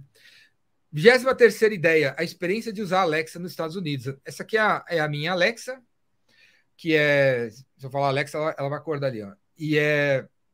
Se vocês ainda não estão usando, não precisa ter necessariamente Alexa. As, os, os dois sistemas de voz mais foda hoje em dia é Alexa e o Google, né? O Google Assistente também é um negócio incrível. É um negócio incrível. Eu uso muito o Google Assistente no celular. E eu tava demorando para entrar para essa vida de Alexa, né? Porque apesar de eu achar super legal e tal, para que precisa, né? Mas beleza. Acabei me convencendo dessa vez com essa nova versão que surgiu, que tem uma telinha, como vocês podem ver. E aí tá aqui do meu lado, Alexa tá aqui do meu lado e ah, vai ser minha parceira para várias coisas. E nos Estados Unidos você conecta com a Amazon, então você compra via Alexa. Você, é, né, através dessa telinha que vocês estão vendo, eu posso assistir Netflix, posso assistir o YouTube, eu posso falar assim, pode, toca o meu. Alexa, toca o meu vídeo do. Toca Metallica. Ah, vai acontecer agora. Alexa, Toca Metallica. Metallica no Apple Music. Toca alto.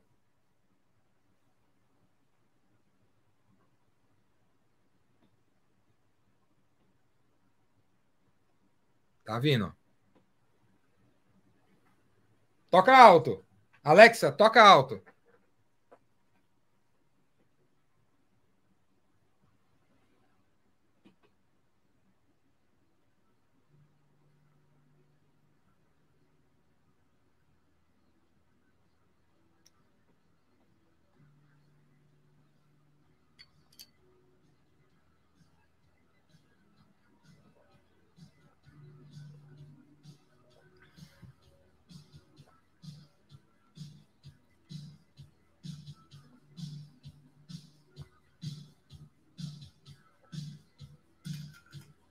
Alexa, aumentar volume.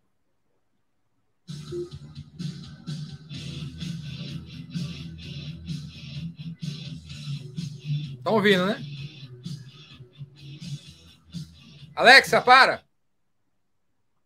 Então, nos Estados Unidos, ó, aqui, aqui também, né, vai acontecer, você pode conectar com a Amazon, né? Então, você fala assim, Alexa, compra tem tênis. Se... posso encomendar novamente itens cotidianos. Aí, tá vendo? Rastrear suas entregas. Alexa, itens... fica quieta.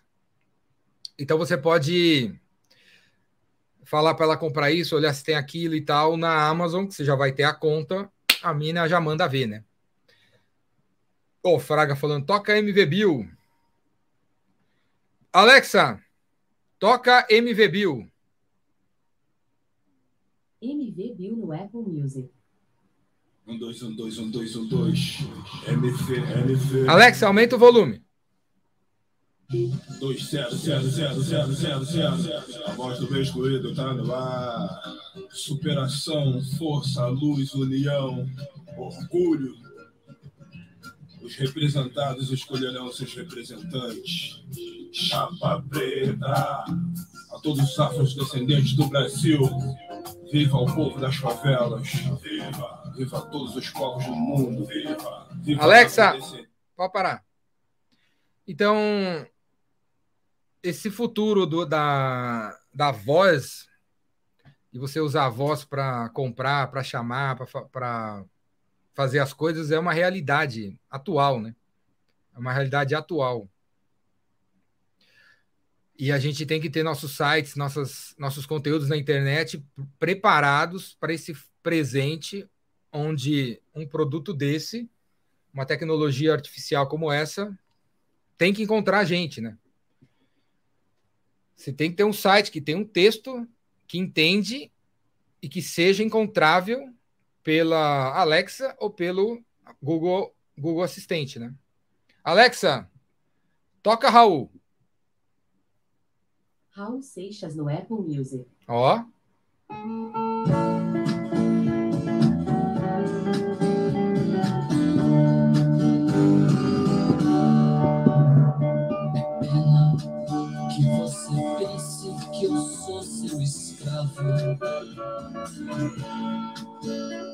Dizendo que eu sou seu marido e não posso partir.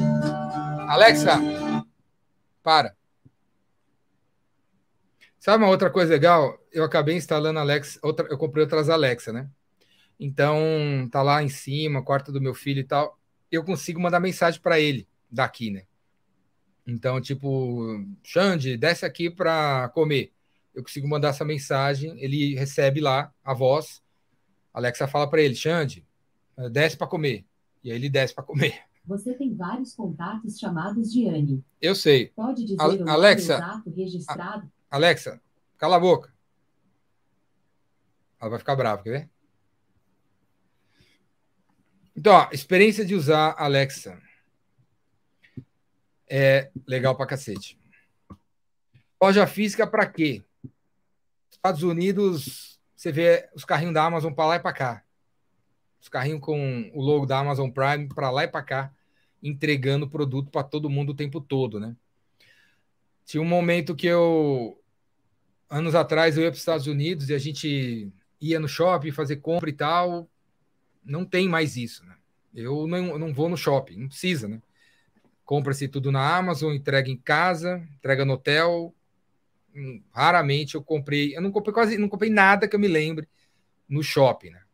Foi tudo via Amazon. Vigésima quinta ideia. É tudo bem feito, né?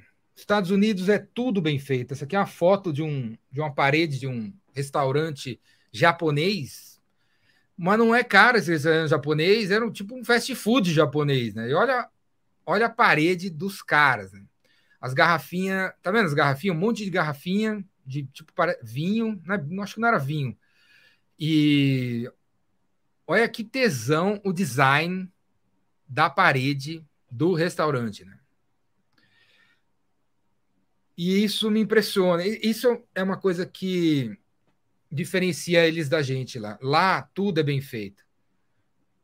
Lá tudo é bem feito. Quando o americano mete a mão, eles fazem para fazer bem feito. Né? Eles fazem para durar. Eles fazem de um jeito muito legal, foda. E aqui, infelizmente, no Brasil, a gente não vê isso em todos os lugares. Né? É raro o lugar que você entra e você vê que tem amor, que os 12 funcionários daquele restaurante trabalham com amor, porque está tudo limpo, está tudo lindo, está tudo novo, o cheiro é gostoso, os talheres estão realmente limpos, o ketchup está limpo, sabe? Não precisa ser de coisa de rico, não, cara. Qualquer coisa, qualquer boteco deveria ter, deveria estar tá bonito, né? Você é dono de um boteco, o boteco tinha que estar tá legal, sabe? Arrumado, cuidado, cuidado. E não é, infelizmente, isso aqui, essas a coisa ainda não é assim no Brasil, né?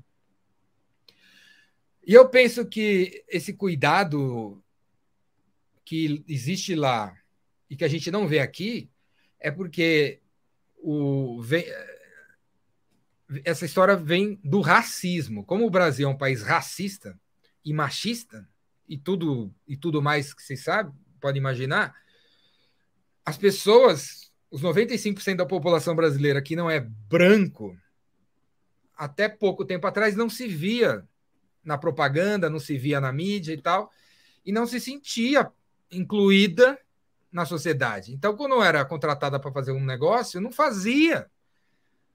Não punha todo o amor, porque não é meu, né? É do patrão, né? Até hoje eu escuto alguém mandar frase desse tipo para mim. O meu patrão, que história é essa de seu patrão? Então, até hoje, pessoas chamam chefes de patrão ou chefes de, é, de chefes, né? Então, é demonstração do quanto o cérebro do brasileiro ainda é, foi subjugado e ainda é excluído, né? Dessas pessoas. Se você chama teu chefe de patrão, você é uma pessoa excluída, né, você não se vê ainda como dono do Brasil, então você ainda não põe teu tesão lá, entendeu? Eu acredito que quando todo mundo se sentir incluído, quando todo mundo se sentir incluído, todo mundo vai se sentir dono e todo mundo vai tratar tudo com, com muito amor, porque é teu. Você é brasileiro, velho. Você é negro, gay, é, gordo do Espírito Santo e você é brasileiro, velho, que nem eu, que nem todo mundo. Só que se você for negro, gordo de Manaus, você é capaz de não se sentir incluído, porque você não vê alguém negro, gordo de Manaus na televisão. Você só vê na Globo o cara do, do Rio de Janeiro, né? Então, mas tá mudando, certo? Tá mudando, tá mudando. Não é mais só a televisão que manda, tem internet, então as coisas estão mudando. Eu espero que um dia é, a grande maioria dos brasileiros se sinta incluído e, e, e faça coisas lindas, maravilhosas, porque esse país que não é, disseram que não é seu, é seu. 26 ideia, 50 anos de Disney. Então a Disney também é, fez 50 anos nesse momento que eu estava lá, estava fazendo 50 anos.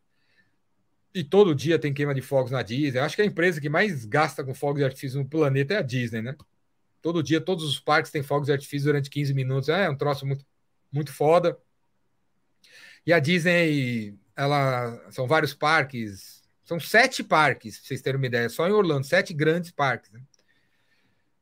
E mas esses 50 anos ela, ela se ligou nos, há 15 anos atrás que o bicho tá pegando, né?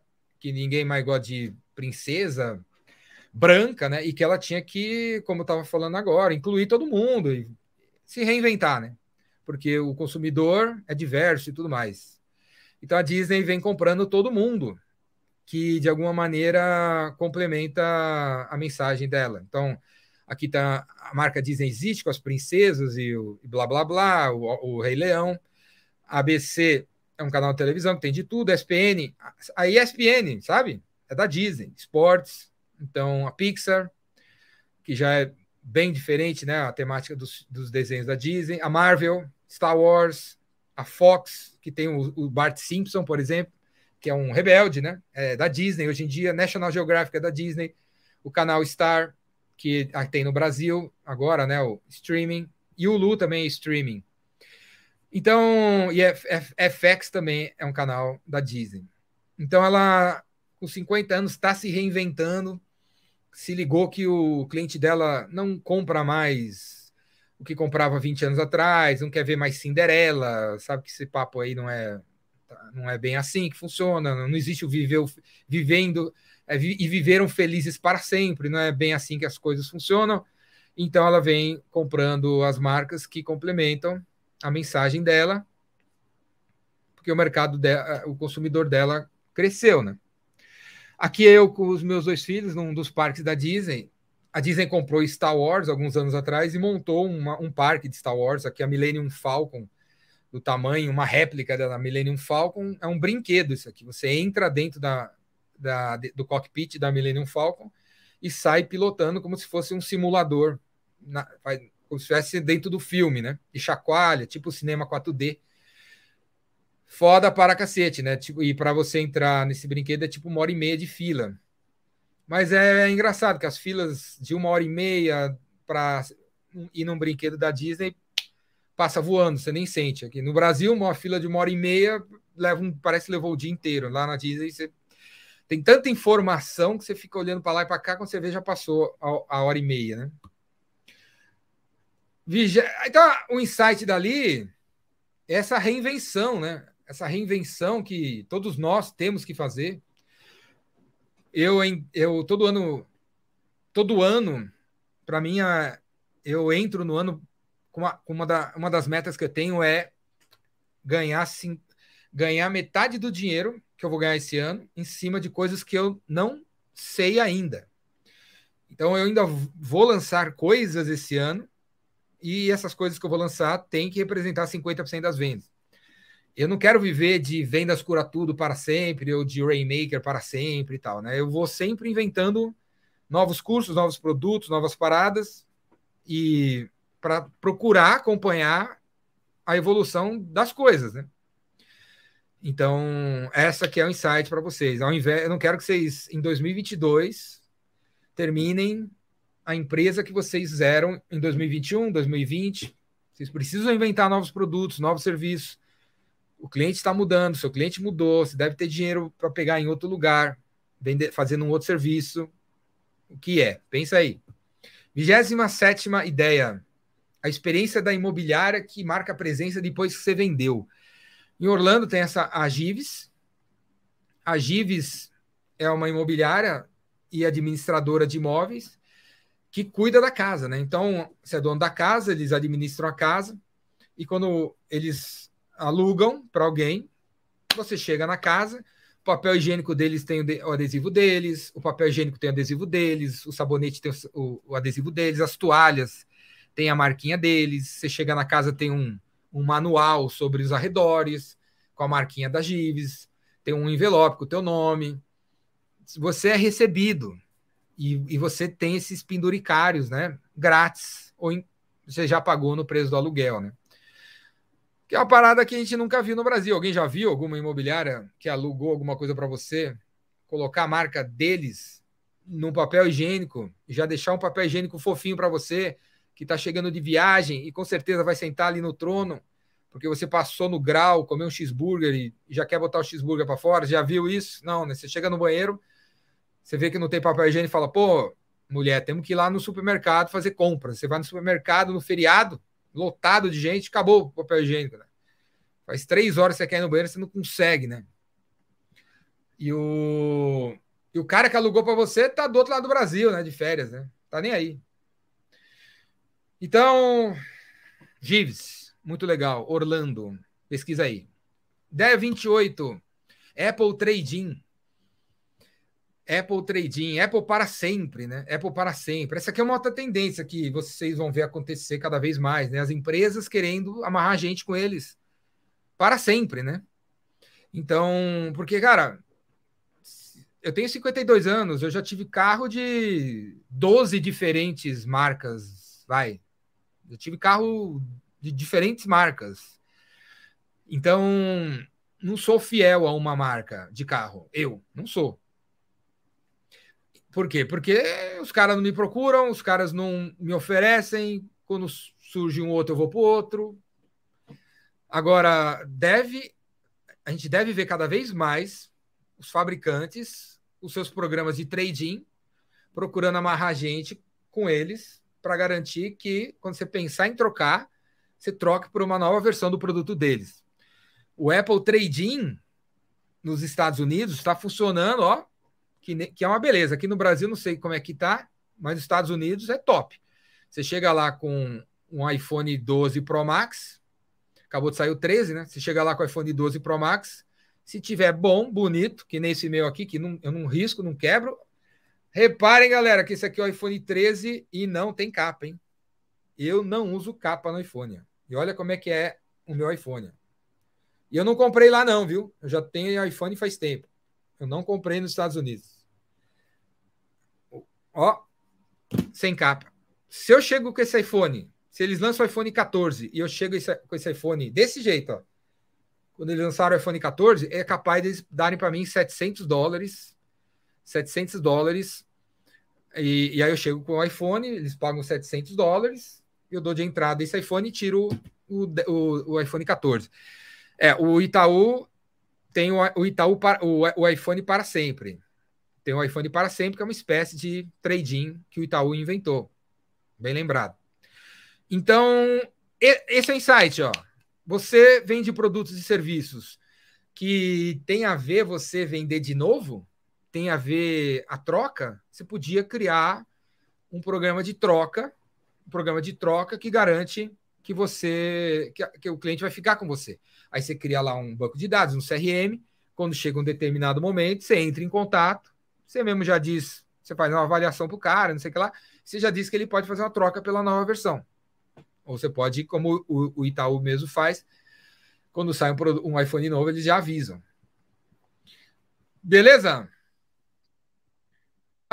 O trading da Apple vale para todos os produtos deles, viu?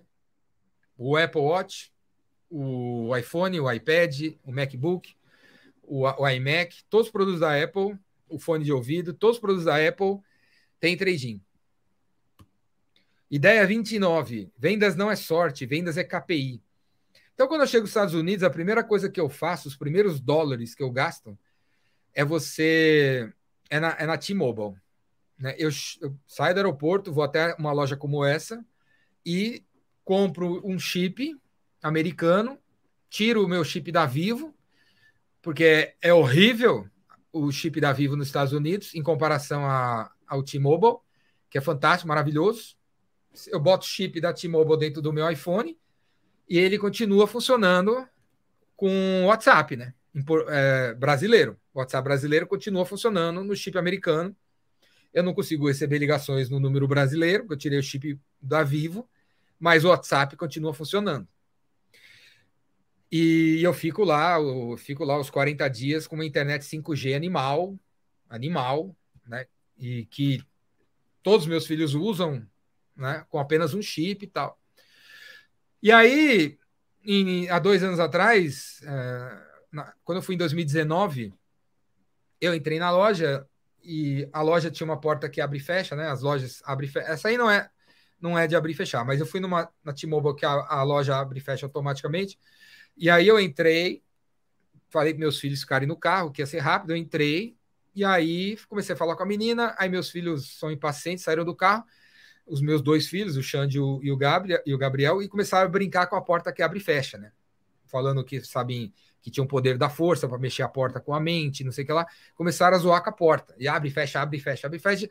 Depois de umas 50 zoadas que eles fizeram, a mulher viu que eu não falei nada. A mulher virou para trás e falou para eles pararem de brincar com a porta, né? Ela falou assim: please stop. Eles entenderam, né? Please stop, pararam de brincar com a porta. Aí a mulher olhou para mim e falou: desculpa aí, meus filhos são tudo mal educados, eu devia ter falado, não falei nada e tal.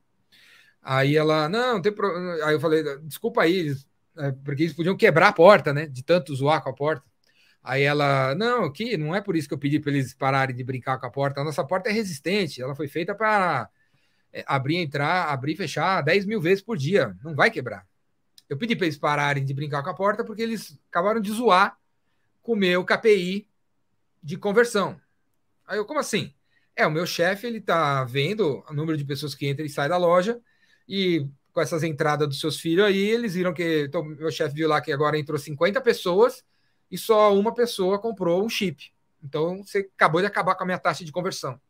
50 pessoas entraram, um comprou, é capaz do cara me ligar, perguntar o que está acontecendo e me mandar embora, né? Então, por isso que ela falou para os caras pararem de brincar. Então, numa loja de varejo hoje nos Estados Unidos, os caras monitoram a taxa de conversão, pessoas que entram versus o ticket médio tudo mais, e atendimento escambau. Então, vendas não é sorte, vendas não é, pô, eu acho que hoje a gente deveria fazer uma promoção. Não tem nada a ver. A gente tem que olhar os dados, a gente tem que olhar os números que todos vocês têm. E baseado nos números, nos dados, nos, nos KPIs. KPI, para quem não sabe, é índice de performance, é, índice chave de performance. Key Performance Indicator, né? Índice chave de performance. Então, como taxa de conversão e tudo mais, né? Então, vendas não é sorte, vendas é KPI. Ideia 30 o salário da menina da Universal. Então eu estava lá na Universal, que é um. É o, não é da, a Universal não é da Disney, a Universal é um concorrente da, da Disney. Também são dois parques, é, quatro parques animais. E eu estava lá comprando uma, uma parada lá, uma comida, e a menina era brasileira, a menina do caixa. E eu conversando com a menina, e aí, você é da onde? Espírito Santo. É. E quanto você ganha? Ah, eu ganho 15 dólares por hora. Quantas horas você trabalha? eu costumo trabalhar aqui 10 horas. Não, 10 horas ou 9 horas, não lembro o que ela falou. 9 horas por dia, ou 10. Eu ganho 15 dólares por hora. Faz a conta aí, galera. Ela trabalha 6 dias por semana, 15 dólares por hora. Se ela trabalha 10 horas, quanto que ela ganha por semana? E quanto que ela ganha por mês? Eu sei que vai dar uns 20 mil reais. Se você é, multiplicar por seis, vai dar uns 20, 20 mil reais. Aí você fala, porra, a mina trabalha na, no caixa da. No caixa da, de uma loja de fast food da Universal e ganha 30 mil por, por mês. Porra, vou mudar para os Estados Unidos, tá? Mas não é bem assim, né? Se você fizer essa conversão, beleza, parece que ela ganha uma puta nota. Mas não é bem assim, né? lá o dinheiro que ela até tá falando assim, eu, e, eu nem venho no parque, né? Eu nunca fui no parque, porque o parque é caro. Apesar a gente tem um desconto, mas eu, quer dizer, ela, ela entra de graça no parque, mas ela nunca comeu a comida que eu estava comendo, porque ela não, não consegue pagar 100 dólares naquela comida, porque 100 dólares para, para ela é muito, né? Porque tem a tem o aluguel, tem o carro, né? Tudo é leasing nos Estados Unidos e tal. Então, mas é, eu estou contando isso para vocês, para vocês terem uma ideia de quanto que a turma ganha lá. E caso você tenha essa, essa curiosidade, né, de falar, porra, meu, eu ganho uma miséria aqui nessa cidade de 3 mil habitantes no interior do Brasil. E se eu fosse para os Estados Unidos, né? Se você fosse para os Estados Unidos, você ia ganhar em dólar, ia gastar em dólar. Mas se você não tem nada que te prende aqui, eu recomendo que você vá dar um rolezinho. Vai dar um rolezinho para você ver a vida lá fora. Você ver a vida lá fora e aprender um outro idioma, aprender a viver longe da, das pessoas que você gosta, aprender nova cultura, quem sabe voltar ou não, né? Ideia 31 a obsessão por passar à frente da concorrência para ser número um, que é uma, algo que você vê em todos os cantos dos Estados Unidos, né? Um tentando vencer o outro o tempo todo, o cara lança uma coisa boa, o outro lança passar à frente, assim vai, né? Essa imagem que eu estou mostrando aqui, ó, é a entrada desse brinquedo chamado Velocicoaster. A Velocicoaster é uma nova montanha russa que tem no par, um dos parques da Universal. Olha aqui ó, a altura dela com, é, é, o Velocicoaster, né? É tipo o Velociraptor, né? Quem assistiu o Jurassic Park? Velociraptor é aquele dinossauro que corre rápido para danar. E aí a Universal inventou uma montanha russa que é animal, de rápida, muito rápida, que sobe, desce, dá looping, deixa você de ponta cabeça aí, como você está vendo aí, ó. Você fica de ponta cabeça e pum, faz um twist carpado para esquerda, um twist carpado para direita. teu estômago vai para cá, teu estômago vai para lá. No pau, num pau absurdo, né? Aqui é, olha lá, você sobe no pau, desce no correndo, vira de ponta cabeça e tal. E vejam que não tem nada prendendo teu corpo. Ó. Você fica de ponta cabeça, mas não tem nada prendendo seu corpo. Você vai ter que estudar física para explicar é, quanto segundos um corpo consegue ficar de ponta cabeça sem ser arremessado para fora. Só sei que funciona, né? E é animal o brinquedo, muito animal, né? E todo ano os caras estão lançando coisa nova, eles lançam, outro lança, eles lançam, outro lançam. E é uma competição absurda, uma tecnologia absurda, o brinquedo de milhões de dólares que vai ficar instalado por muitos anos, faturando bilhões de dólares, né? Aqui é uma outra montanha-russa que tem no, na SeaWorld, que é um outro parque que tem ali perto. E esse é o carrinho que eu subi. Eu estava aqui na frente, ó, na primeira, primeira poltrona. Eu estava na primeira poltrona. Você sobe essa, essa altura absurda e aí despenca e começa no pau também. A, é, essa montanha-russa chama Mako e ela, ela Mako é tipo um tubarão, né? Então, um tubarão também é um bicho veloz, tão veloz quanto o Velociraptor, né? Então, essa montanha russa que eu estou mostrando para vocês, ela é considerada, mais, ela é a mais alta e ela é a mais rápida da Flórida, né? Não, de Orlando. E aí, essa maluquice toda aqui que vocês estão vendo, se vocês nunca foram, eu recomendo vocês irem. Acho assim, uma parada dessa é o seguinte: dá seu corpo, dá seu corpo para os caras, dá seu corpo para os caras, deixa eles prenderem você na cadeira e faz de conta que por dois minutos o teu corpo não te pertence e deixa os outros fazerem o que quiser com você. Deixa a Disney fazer o que ela quiser com o seu corpo. Vai chacoalhar você pra cacete, assim você volta transformado, sabe? Acho que é, é, o equivalente a uma meditação de um mês, você ir num, num negócio desse aqui. Olha eu aqui, ó, na primeira fileira, primeira fileira com meus filhos, meu, meu sobrinho. Aqui é voltando voltando da, desse, desse passeio. Ó, cara, olha o tamanho da, da, da galera, ó. As criancinhas, ó. Tem umas criancinhas de vez em quando. A gente foi na primeira fileira. Recomendo para todo mundo. E estou mostrando aqui esse as montanhas russas como exemplo dessa disputa absurda que os caras têm de um estar tá na frente do outro, de um ser melhor que o outro, e os investimentos de milhões que um faz, o outro faz, e um passar na frente do outro e tal tem muito disso lá fora e concorrência saudável, a concorrência que faz melhor que a gente é saudável. A concorrência que copia a gente não, mas a concorrência que faz melhor que a gente é saudável para nos ajudar a ser melhor ainda. Ideia 32, entusiasmo vende. Ser pessoas entusiasmadas vende. E aqui é uma foto que eu tirei na, em Daytona Beach desses caras tocando. Os caras tocando, eu fui ver a, a banda dos caras aqui nesse Instagram, os caras tinham, sei lá, 400 seguidores, eu acho. Sei lá, eu pensei que eles, eles tocavam tão bem, estavam tocando tão bem, que foi, caralho, os caras tocam pra cacete. Aí eu cheguei junto, fui filmar de frente ali, aí eu vi o nome deles, entrei no Instagram, os caras têm uns 400 seguidores, ninguém conhece os caras, os caras não são ninguém. Só que to toca pra caralho, né? toca pra caralho, assim, puta tesão, puta entusiasmo, puta voz, né? Dois caras, dois instrumentos, puta som, os caras fazendo um puta de um som. E então tem 400 seguidores no Instagram. E tinha 10, lá, 12 pessoas assistindo os caras nesse dia, nesse, nesse momento. E eles tocando com o maior tesão do mundo. Porque nunca se sabe, né? Tem 12 pessoas assistindo, mas quem sabe uma delas, né, é dona de uma gravadora, né? Sei lá é o sócio do Spotify, né? Então, galera, a mensagem é: não importa para quem você está falando, não importa quantas pessoas estão te assistindo, faça sempre com tesão, faça sempre com entusiasmo. Você não faz ideia de que talvez a, essa única pessoa que está se, tá se assistindo pode conhecer alguém, pode conhecer alguém, pode conhecer alguém que vai mudar a tua vida. E esse entusiasmo, né? Tem muitos lugares nos Estados Unidos, né?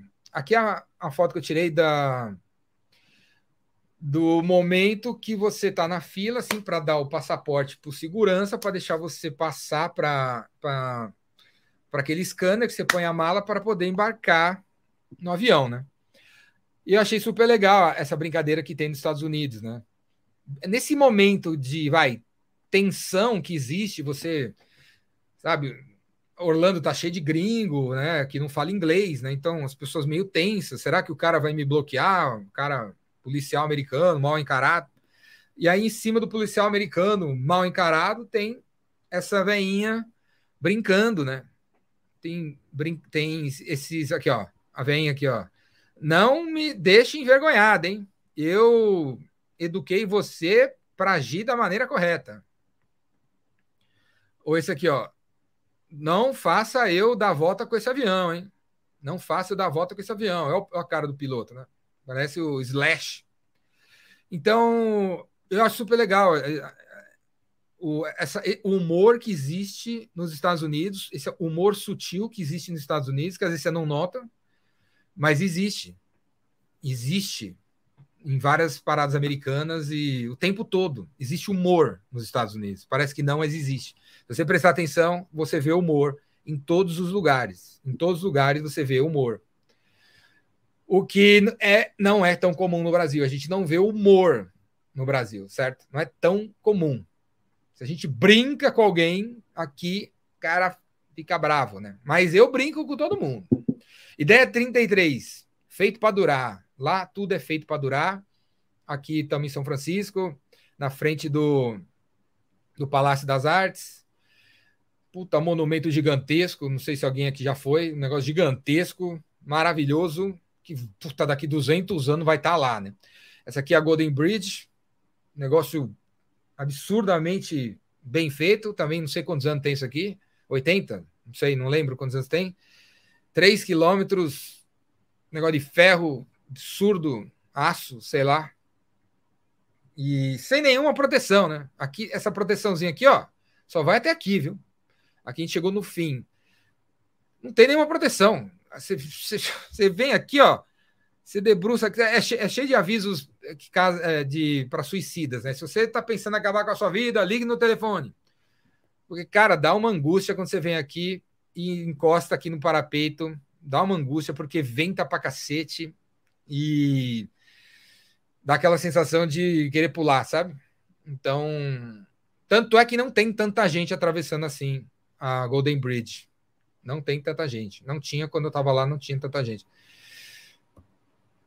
O aqui é uma feito feito para durar, né? Vamos fazer, a gente tem que fazer as coisas para durar nesse país, né?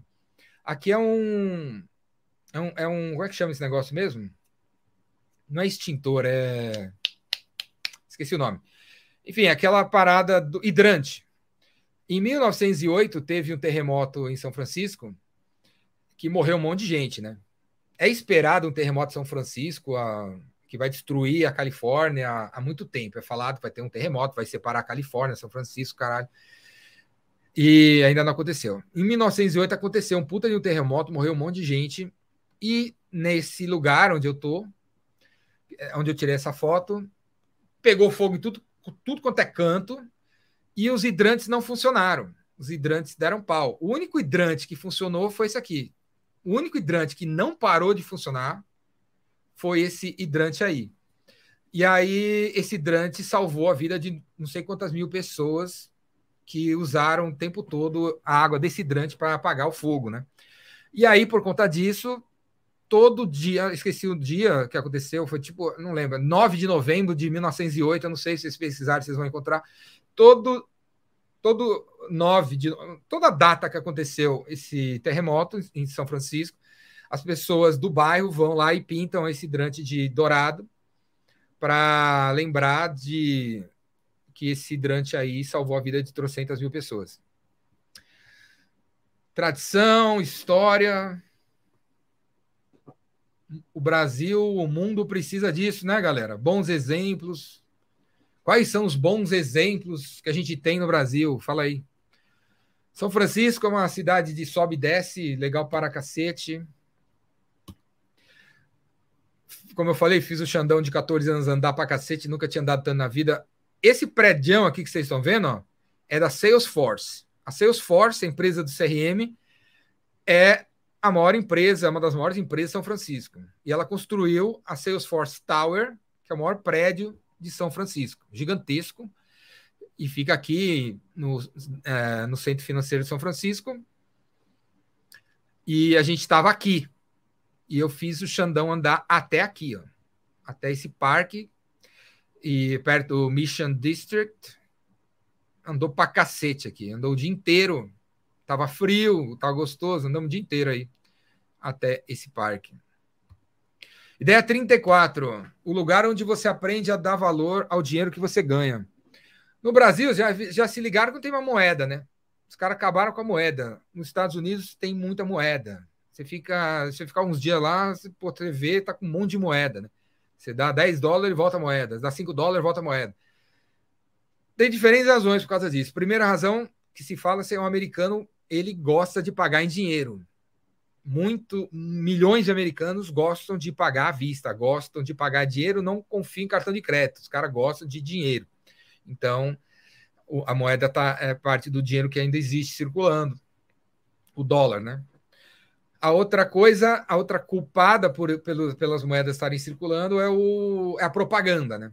Porque todo produto que é vendido nos Estados Unidos custa 97 ou 99, e aí o americano ele não abre mão do dólar, não abre mão do centavo, do penny, não abre mão. Se ele se precisar de receber dois centavos de troco, o cara fica esperando até receber os dois centavos de troco, ele não quer uma bala, que nem fazem aqui no Brasil. Não é a bala, não. Bala de... Eles não querem levar cinco balas de menta? Aqui no Brasil é cheio disso, né?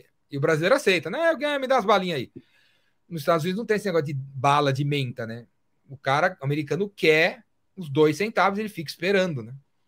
Porque é um país, é um povo que dá valor ao dinheiro que ganha. 80% do americano ganha 75 mil dólares por ano, 7 mil por mês. E vive uma vida legal. Não é a vida de milionário, mas vive uma vida que legal. Uma casa, um carro, sem cerca, sem assalto, sem violência, então é um lugar que você aprende a dar valor ao dinheiro, né? Aqui a gente dá cinco reais e, e desde criança a gente ouve o padeiro falar, quer uma bala? É foda. Eles têm costume de pechinchar e pedir desconto? Não, não tem costume de, não tem costume de pechinchar e pedir desconto, não. Eu não vejo isso, não. Nunca. Não tem.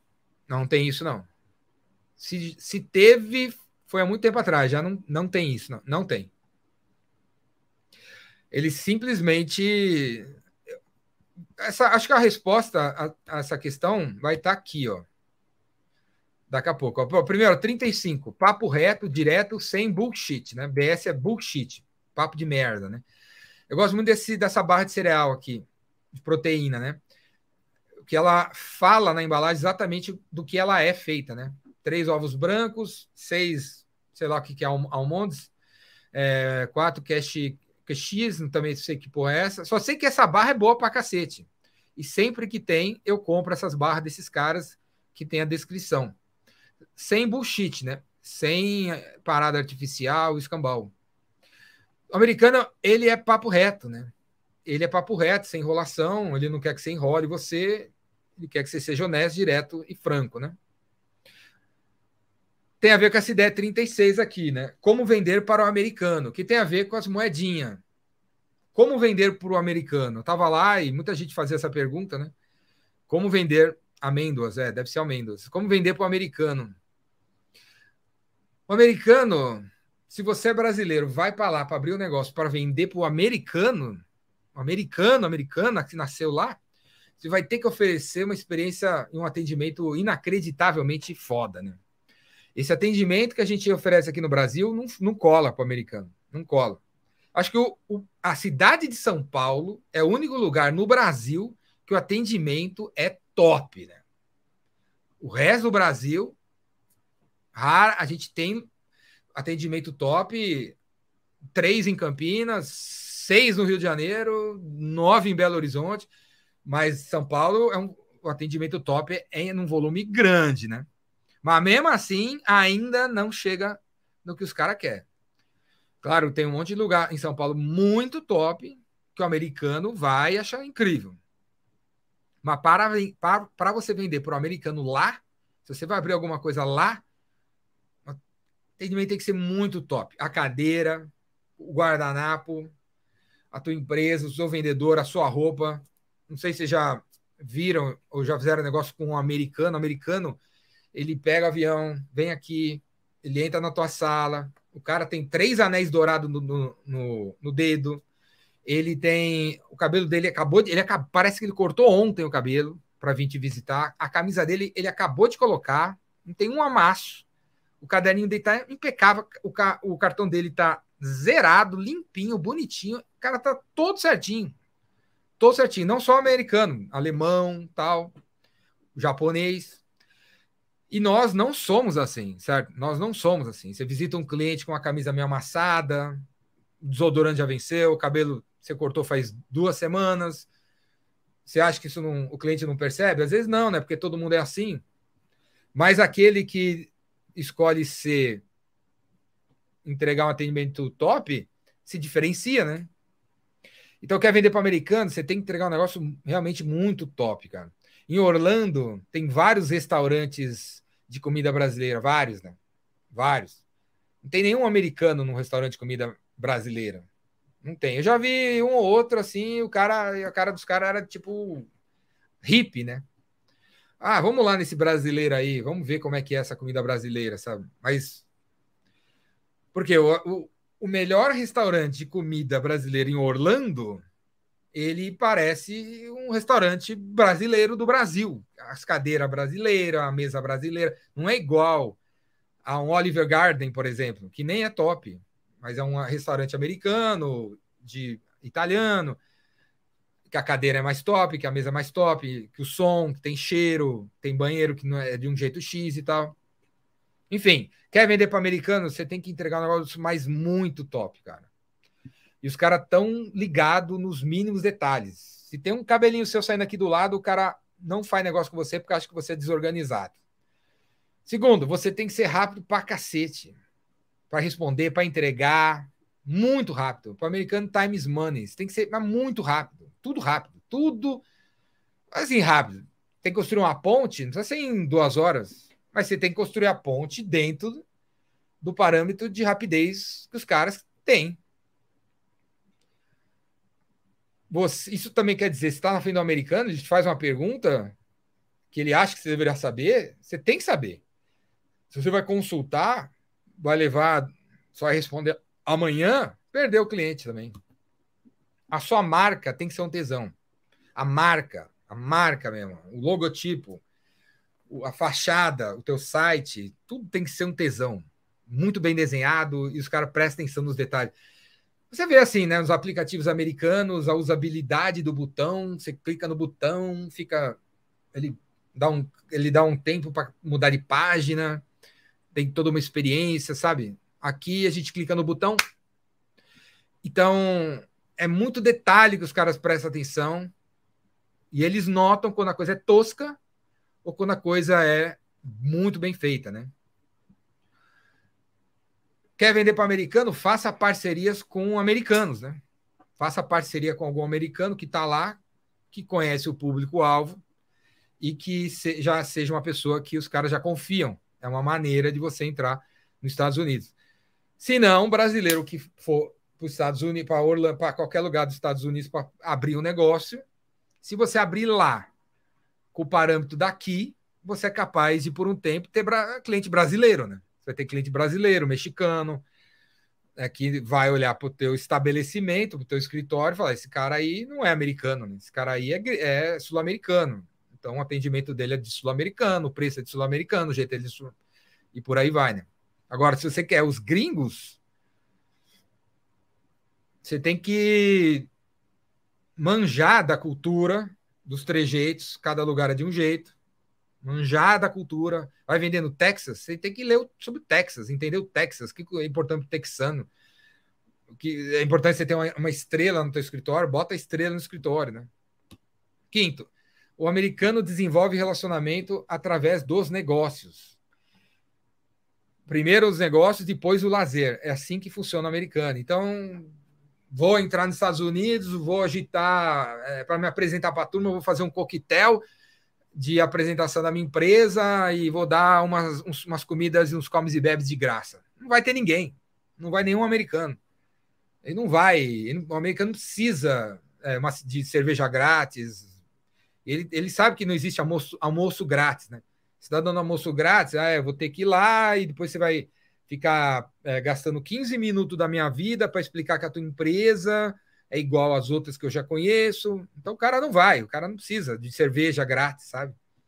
Então, o americano desenvolve relacionamentos através dos negócios. Se você tem um negócio, ele vai gostar de você por aquilo que você fez, por aquele negócio que você está propondo, aquele negócio que você montou, aquele negócio que você está oferecendo. Beleza? E para você vender para o americano, você tem que detonar no inglês, você tem que falar com sotaque, você tem que falar em inglês, pensar americano, pensar inglês, não pensar brasileiro, não pensar português. Quando eu tô lá e eu vou no supermercado americano, eu não eu não faço eu não faço compra no supermercado americano como eu faço a compra no Brasil. Eu me deixo levar, cara. Porque senão, sabe, eu compro a mesma coisa que eu compro aqui. Eu vou lá e compro mussarela, peito de peru, pão integral, ovo, tomate e saio. E acabo não conhecendo um monte de coisa que tem lá. Porque quando você entra no supermercado americano, porra, tem trocentas coisas que você nunca viu na vida, né? Então, e, é, se você vai para os Estados Unidos para ser brasileiro, você vai perder a oportunidade de conhecer um monte de parada cultural que pode agregar muito para você. Então, para vender para americanos, você tem que falar, você tem que detonar no inglês. Detonar, detonar no inglês. O que é muito difícil você ser super fluente em inglês. Vai demorar bastante tempo para você entender realmente inglês. Vocês acham que você manja pra caralho de inglês? Todo mundo aqui acha que é intermediário. Você não é intermediário. Você é basicão, cara. Basicão, basicão, basicão. Se eu te jogo num evento em inglês, você. Então, tem que detonar no inglês para fazer negócio com um gringo. E na hora de falar, tem que falar pensando como o americano pensa, frases curtas, diretas, você tem que falar o que você quer, sem enrolação. E qualquer coisa que você falar, você tem que assumir. Beleza? Ideia 37. Vamos ocupar as ruas, né? Outro lugar muito show que eu levei o Xande foi o Golden Gate Park, que é o maior parque municipal dos Estados Unidos. Ele é maior que o Central Park em Nova York. O Central Park em Nova York ele também tem esse formato de retângulo e o Golden Gate Park em São Francisco também tem esse formato de retangular, mas ele é maior, ele é 30% maior que o, o Central Park nos Estados Unidos. E aqui a quantidade de atração que tem dentro desse parque, que é, que é, um, que é gigantesco, né? É gigantesco. Parece que você saiu da cidade e você está no parque do Zé Colmeia, sabe? Está está no meio do parque do Zé Colmeia. Assim. Tem umas puta árvores, tem um puta de um museu, tem um, umas puta tem bicho, tem um monte de coisa top dentro do, desse parque, né? Que fica aqui mais uma vez a ideia para que vocês que moram em cidades menores que a minha, que é a, que é a cidade de São Paulo, e que podem ter mais facilidade que eu de ir na prefeitura e conseguir agitar alguma coisa para embelezar a tua cidade, transformar alguma área da tua cidade, levar mais cultura, mais arte, para que a cidade traga mais gente e você faça mais negócio, porque a cidade que você mora é foda, cara.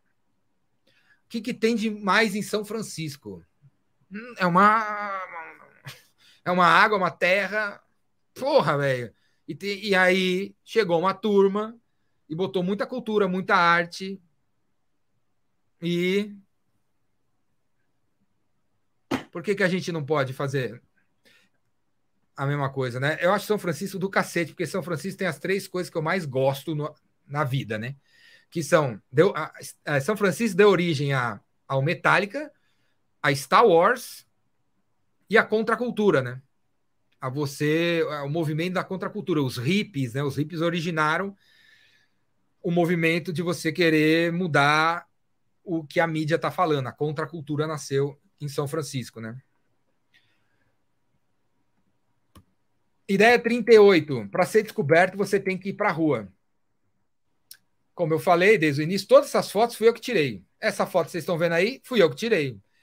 Numa praiazinha ali, né, uma praiazinha, é uma praia, tá vendo? Tem uma, uma areia ali, numa praiazinha ali em São Francisco.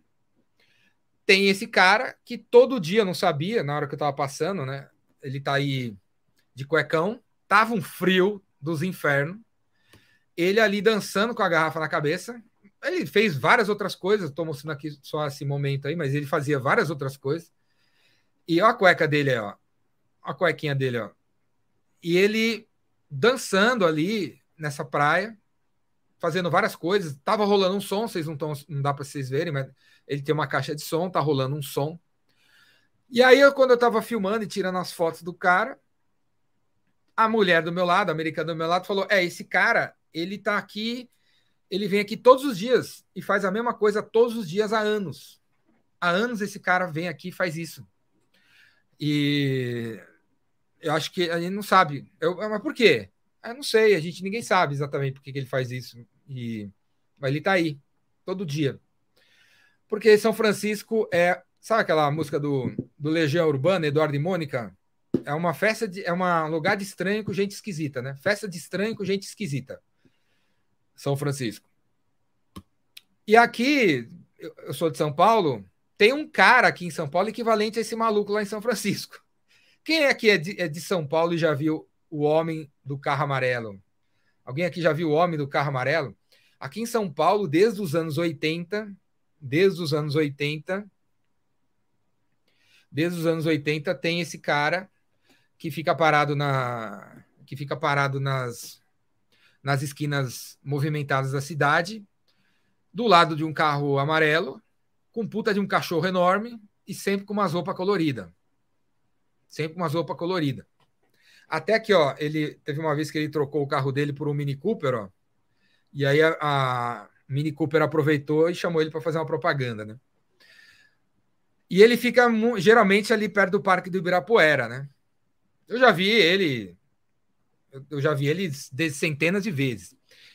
Aí, nos anos 90, depois de, de ver ele umas, durante uns 10 anos, eu resolvi parar para conversar com ele. Eu estava com uma amiga minha, a gente falou, pô, vamos parar e conversar com esse cara para saber qual que é a dele, né? E aí, nos anos 90, eu parei o carro e fui lá conversar com ele, né? Ô, meu, qual que é? Até esqueci o nome dele, né? Qual que é a, qual que é a sua? Por que, que você faz isso, né? Por que, que você está aqui ah, desse jeito há, há 10 anos, né? Falou, ah, cara, eu tô porque eu quero ser descoberto. Eu quero fazer, no... eu quero ser ator da Globo. Então eu tô aqui para ver se alguém da Globo passa, me vê e me contrata. Passados 30 anos, a Globo ainda não contratou ele para fazer a para fazer o... novela nenhuma. Ele é famoso na cidade, quem mora na cidade já conhece o cara, já deve ter visto o cara. Quem passa, por exemplo, pelo Ibirapuera já deve ter visto o cara. Mas ele ainda não conseguiu aparecer na novela da Globo. Eu imagino que esse cara aqui também tem é, o mesmo desejo. É, e é verdade o comentário aqui, né? Ele tá com torne, tornozeleira eletrônica, né? O cara tem a tornozeleira eletrônica, o maluco, né? E então, mais o insight daqui é para você ser descoberto, você tem que ir para rua. Você tem que ir para rua. Não é dentro de casa que vão descobrir você. Então, se você quer fazer alguma coisa legal por alguém, bota a cara na internet, bota a cara no YouTube, faz live como eu estou fazendo, escreve um artigo, manda para todos os seus amigos no WhatsApp, faz um áudio, manda para todos os seus amigos no WhatsApp, vai para a rua. Você não vai ser descoberto em casa. Vendas é na rua. Vendedor não tem que ficar no escritório, vendedor tem que ficar na rua, vendedor tem que ficar no cliente, vendedor tem que ficar dentro de eventos. Não é dentro do escritório que os clientes vão descobrir a gente. Beleza? É 39, tem que ser louco. Tem que ser louco. Olha esse americano aqui que transformou o barco dele num carrinho sem capota, com a bandeira americana. e tá passeando aí. Né? É, é foda, os caras são foda. Então tem que ser maluco, maluco, tem que ser doido. Quantas vezes já, já escutaram falar para vocês? Vocês têm que ser doidos, vocês têm que ser malucos, vocês têm que ser diferentes, têm que ousar de verdade, não copia seu concorrente, está perdendo tempo. Não copia os manuais, não segue os manuais, não segue o padrão. Se cobram 10, cobre 50. Se cobram 50, cobra 10. Se ninguém nunca teve, nunca fez uma festa, faça uma festa. Se já fazem festa, não fazem festa. Se ninguém nunca vendeu pelo TikTok, vendeu pelo TikTok. Seja diferente, galera. Seja diferente. O Brasil precisa de, de coisas diferentes. Mais do mesmo já era. E a ideia 40, a ideia 40 é o seguinte, né? Metallica em São Francisco. Metallica em São Francisco, que foi uma das razões por eu ter ficado esses 40 dias lá dessa vez. Eu fui até São Francisco porque no dia 17 e 19 de dezembro, Metallica fez dois shows para comemorar 40 anos de carreira. 40 anos de carreira em São Francisco. Eu tô com 52. Quando eu chegar aos 92 e meu neto perguntar para mim, vou, quais foram os três momentos mais top da sua vida? Eu vou falar: nascimento dos meus filhos, os dois shows do Metallica em São Francisco e a terceira coisa eu ainda não sei, Neto, Netinho, ainda tô para descobrir. Então, eu sou fanático pelo Metallica e pegar o avião e ir até São Francisco, que é a cidade dos caras, para ver eles tocarem num ginásio, que é o mais foda atual dos Estados Unidos, que é o ginásio do Golden Gate Warriors, que é um time de basquete americano. Super, ultra high-tech esse ginásio aí que vocês estão vendo. O som absurdamente alto, absurdamente, com a qualidade absurda. E não tem, não tem valor, né? E, e tudo que tinha e teve, as, as pessoas, eu conheci os fãs, não tem nem. Esse é o Xandão, a entrada do, do Chase Center, show animal. Eles fizeram dois, show, dois shows, né? Então, no primeiro show, eles tocaram uma música de cada disco é, na ordem crescente, e no segundo show, uma música de cada disco na ordem decrescente, né? Então, Metallica tem 40 anos de carreira e tem música e disco para tocar horas e horas. Foram cinco horas de show e uma coisa maravilhosa, né? Então, qual é o sonho que você ainda não conseguiu realizar, né? Qual é o sonho que você ainda não conseguiu realizar? Os Estados Unidos é o país do que fala muito sobre isso, que é possível você criar empresas, ganhar dinheiro, mudar de classe social, e realmente é. E o Brasil também é. Então, qual é o sonho que você ainda não conseguiu realizar, né? Não caia na conversa de, de crenças limitantes, não caia na, na conversa racista, machista que tem no Brasil. Não interessa o estado onde você nasceu, não interessa a família que você tem, não interessa quanto dinheiro você tem na, no bolso hoje. Você pode ir longe a hora que você quiser. Basta desligar a televisão, e ter criatividade, né? Pensar alguma coisa diferente que ainda não foi pensado, né? Para você conseguir realizar seu sonho. Meu sonho não é ter uma Ferrari, meu sonho é assistir o Metallica todo ano. Esse é o meu sonho e eu realizo. Esse foi, eu já assisti 17 shows do Metallica. Metallica vem para o Brasil em maio. Vão ser seis shows na América Latina. Eu vou nos seis shows da América Latina. Então, meu sonho não é ter um helicóptero, meu, show, meu sonho é assistir o Metallica. Beleza? Eu realizo ele. Sempre realizo, não abro mão de realizar meu sonho. Espero que vocês todos tenham sonhos, espero que vocês todos realizem. E, e vamos para as cabeças. Essa palestra que eu fiz aqui está sendo gravada, vai ficar gravada, vai ficar aí no meu canal no YouTube. Se você não assina, assina o canal no YouTube e pula para dentro. E tem outra coisa, essa semana inteira essa semana inteira eu vou fazer, eu vou estar tá aqui. Então, de amanhã até sexta-feira, terça, quarta, quinta e sexta, eu vou fazer mentoria, galera. É mentoria, mentoria, e é isso aqui, ó. É o seguinte: amanhã, a partir das oito, né? Oito. Se alguém quiser 15 minutos de mentoria comigo, é só chegar. Eu vou dar um, jogar um link aqui na área de comentário, você clica no link, entra em vídeo, vai dividir a tela comigo, e aí você tem 15 minutos para conversar comigo, fazer perguntas. A pergunta que você quiser, você vai ganhar de presente 15 minutos de mentoria de vendas um a um comigo, aqui ao vivo, para todo mundo ver. Inclusive, quem vê aqui pode também compartilhar com você, é, pode dar ideias para você, pode te ajudar. Então, não é assim, tipo, é, no particular, no privado, né? Isso não. Se você quer que eu te ajude, você tem que deixar a conversa que a gente vai ter, ajudar os outros também. Então, de amanhã até sexta-feira, vai rolar a mentoria, que vale R$ 1.500, galera, porque 15 minutos de mentoria comigo, eu cobro R$ 1.500 mesmo. Beleza? Então, vagas limitadas, quem chegar primeiro leva, é de amanhã até sexta-feira. E hoje e esses quatro dias é para lembrar vocês, né? Enquanto isso, enquanto vai rolando as mentorias e tudo mais, eu vou fazer o merchan do, do vendedor Rainmaker, que vai rolar semana que vem, segunda a quinta, de segunda a quinta, meu curso Vendedor Rainmaker, das nove às seis, na Vila Olímpia. R$ 1.500, o curso custa R$ 1.500, quatro dias de curso, dia inteiro. Você vai sair transformado. O vendedor Rainmaker, o vendedor que faz chover, a vendedora Rainmaker, a vendedora que faz chover, de 7 a 10 na Vila Olímpia, semana que vem. Na outra semana, começa também as minhas mentorias. Tem mentoria para vendedor, tem mentoria para líder de vendas e tem mentoria para quem é dono e também vendedor. Se você é dono e faz papel de vendas, vai ter uma mentoria para você. Se você é gerente, líder de vendedores, mentoria para você. E se você é vendedor o dia inteiro, mentoria para você. São três grupos diferentes de mentoria também, que você pode comprar de mim. Tem o vendascuratudo.com.br, você pode assinar. E é isso. Beleza? Então, galera, Vendas Cura Tudo, mentoria de vendas, curso de vendas presencial, mentoria grátis a partir de amanhã. Então, quem quiser, estarei aqui. Se não tiver ninguém que quer mentoria de 15 minutos, eu encerro a mentoria e vou fazer outra coisa. Beleza? Se não, amanhã tem mentoria às 8 horas da noite, aqui no canal, no YouTube. Tem um link aqui no canal para você clicar e, e participar amanhã. Valeu? Obrigado a todos, boa noite para todo mundo. Abraço. E vamos para as cabeças, galera. Vamos para as cabeças que fevereiro já está aí.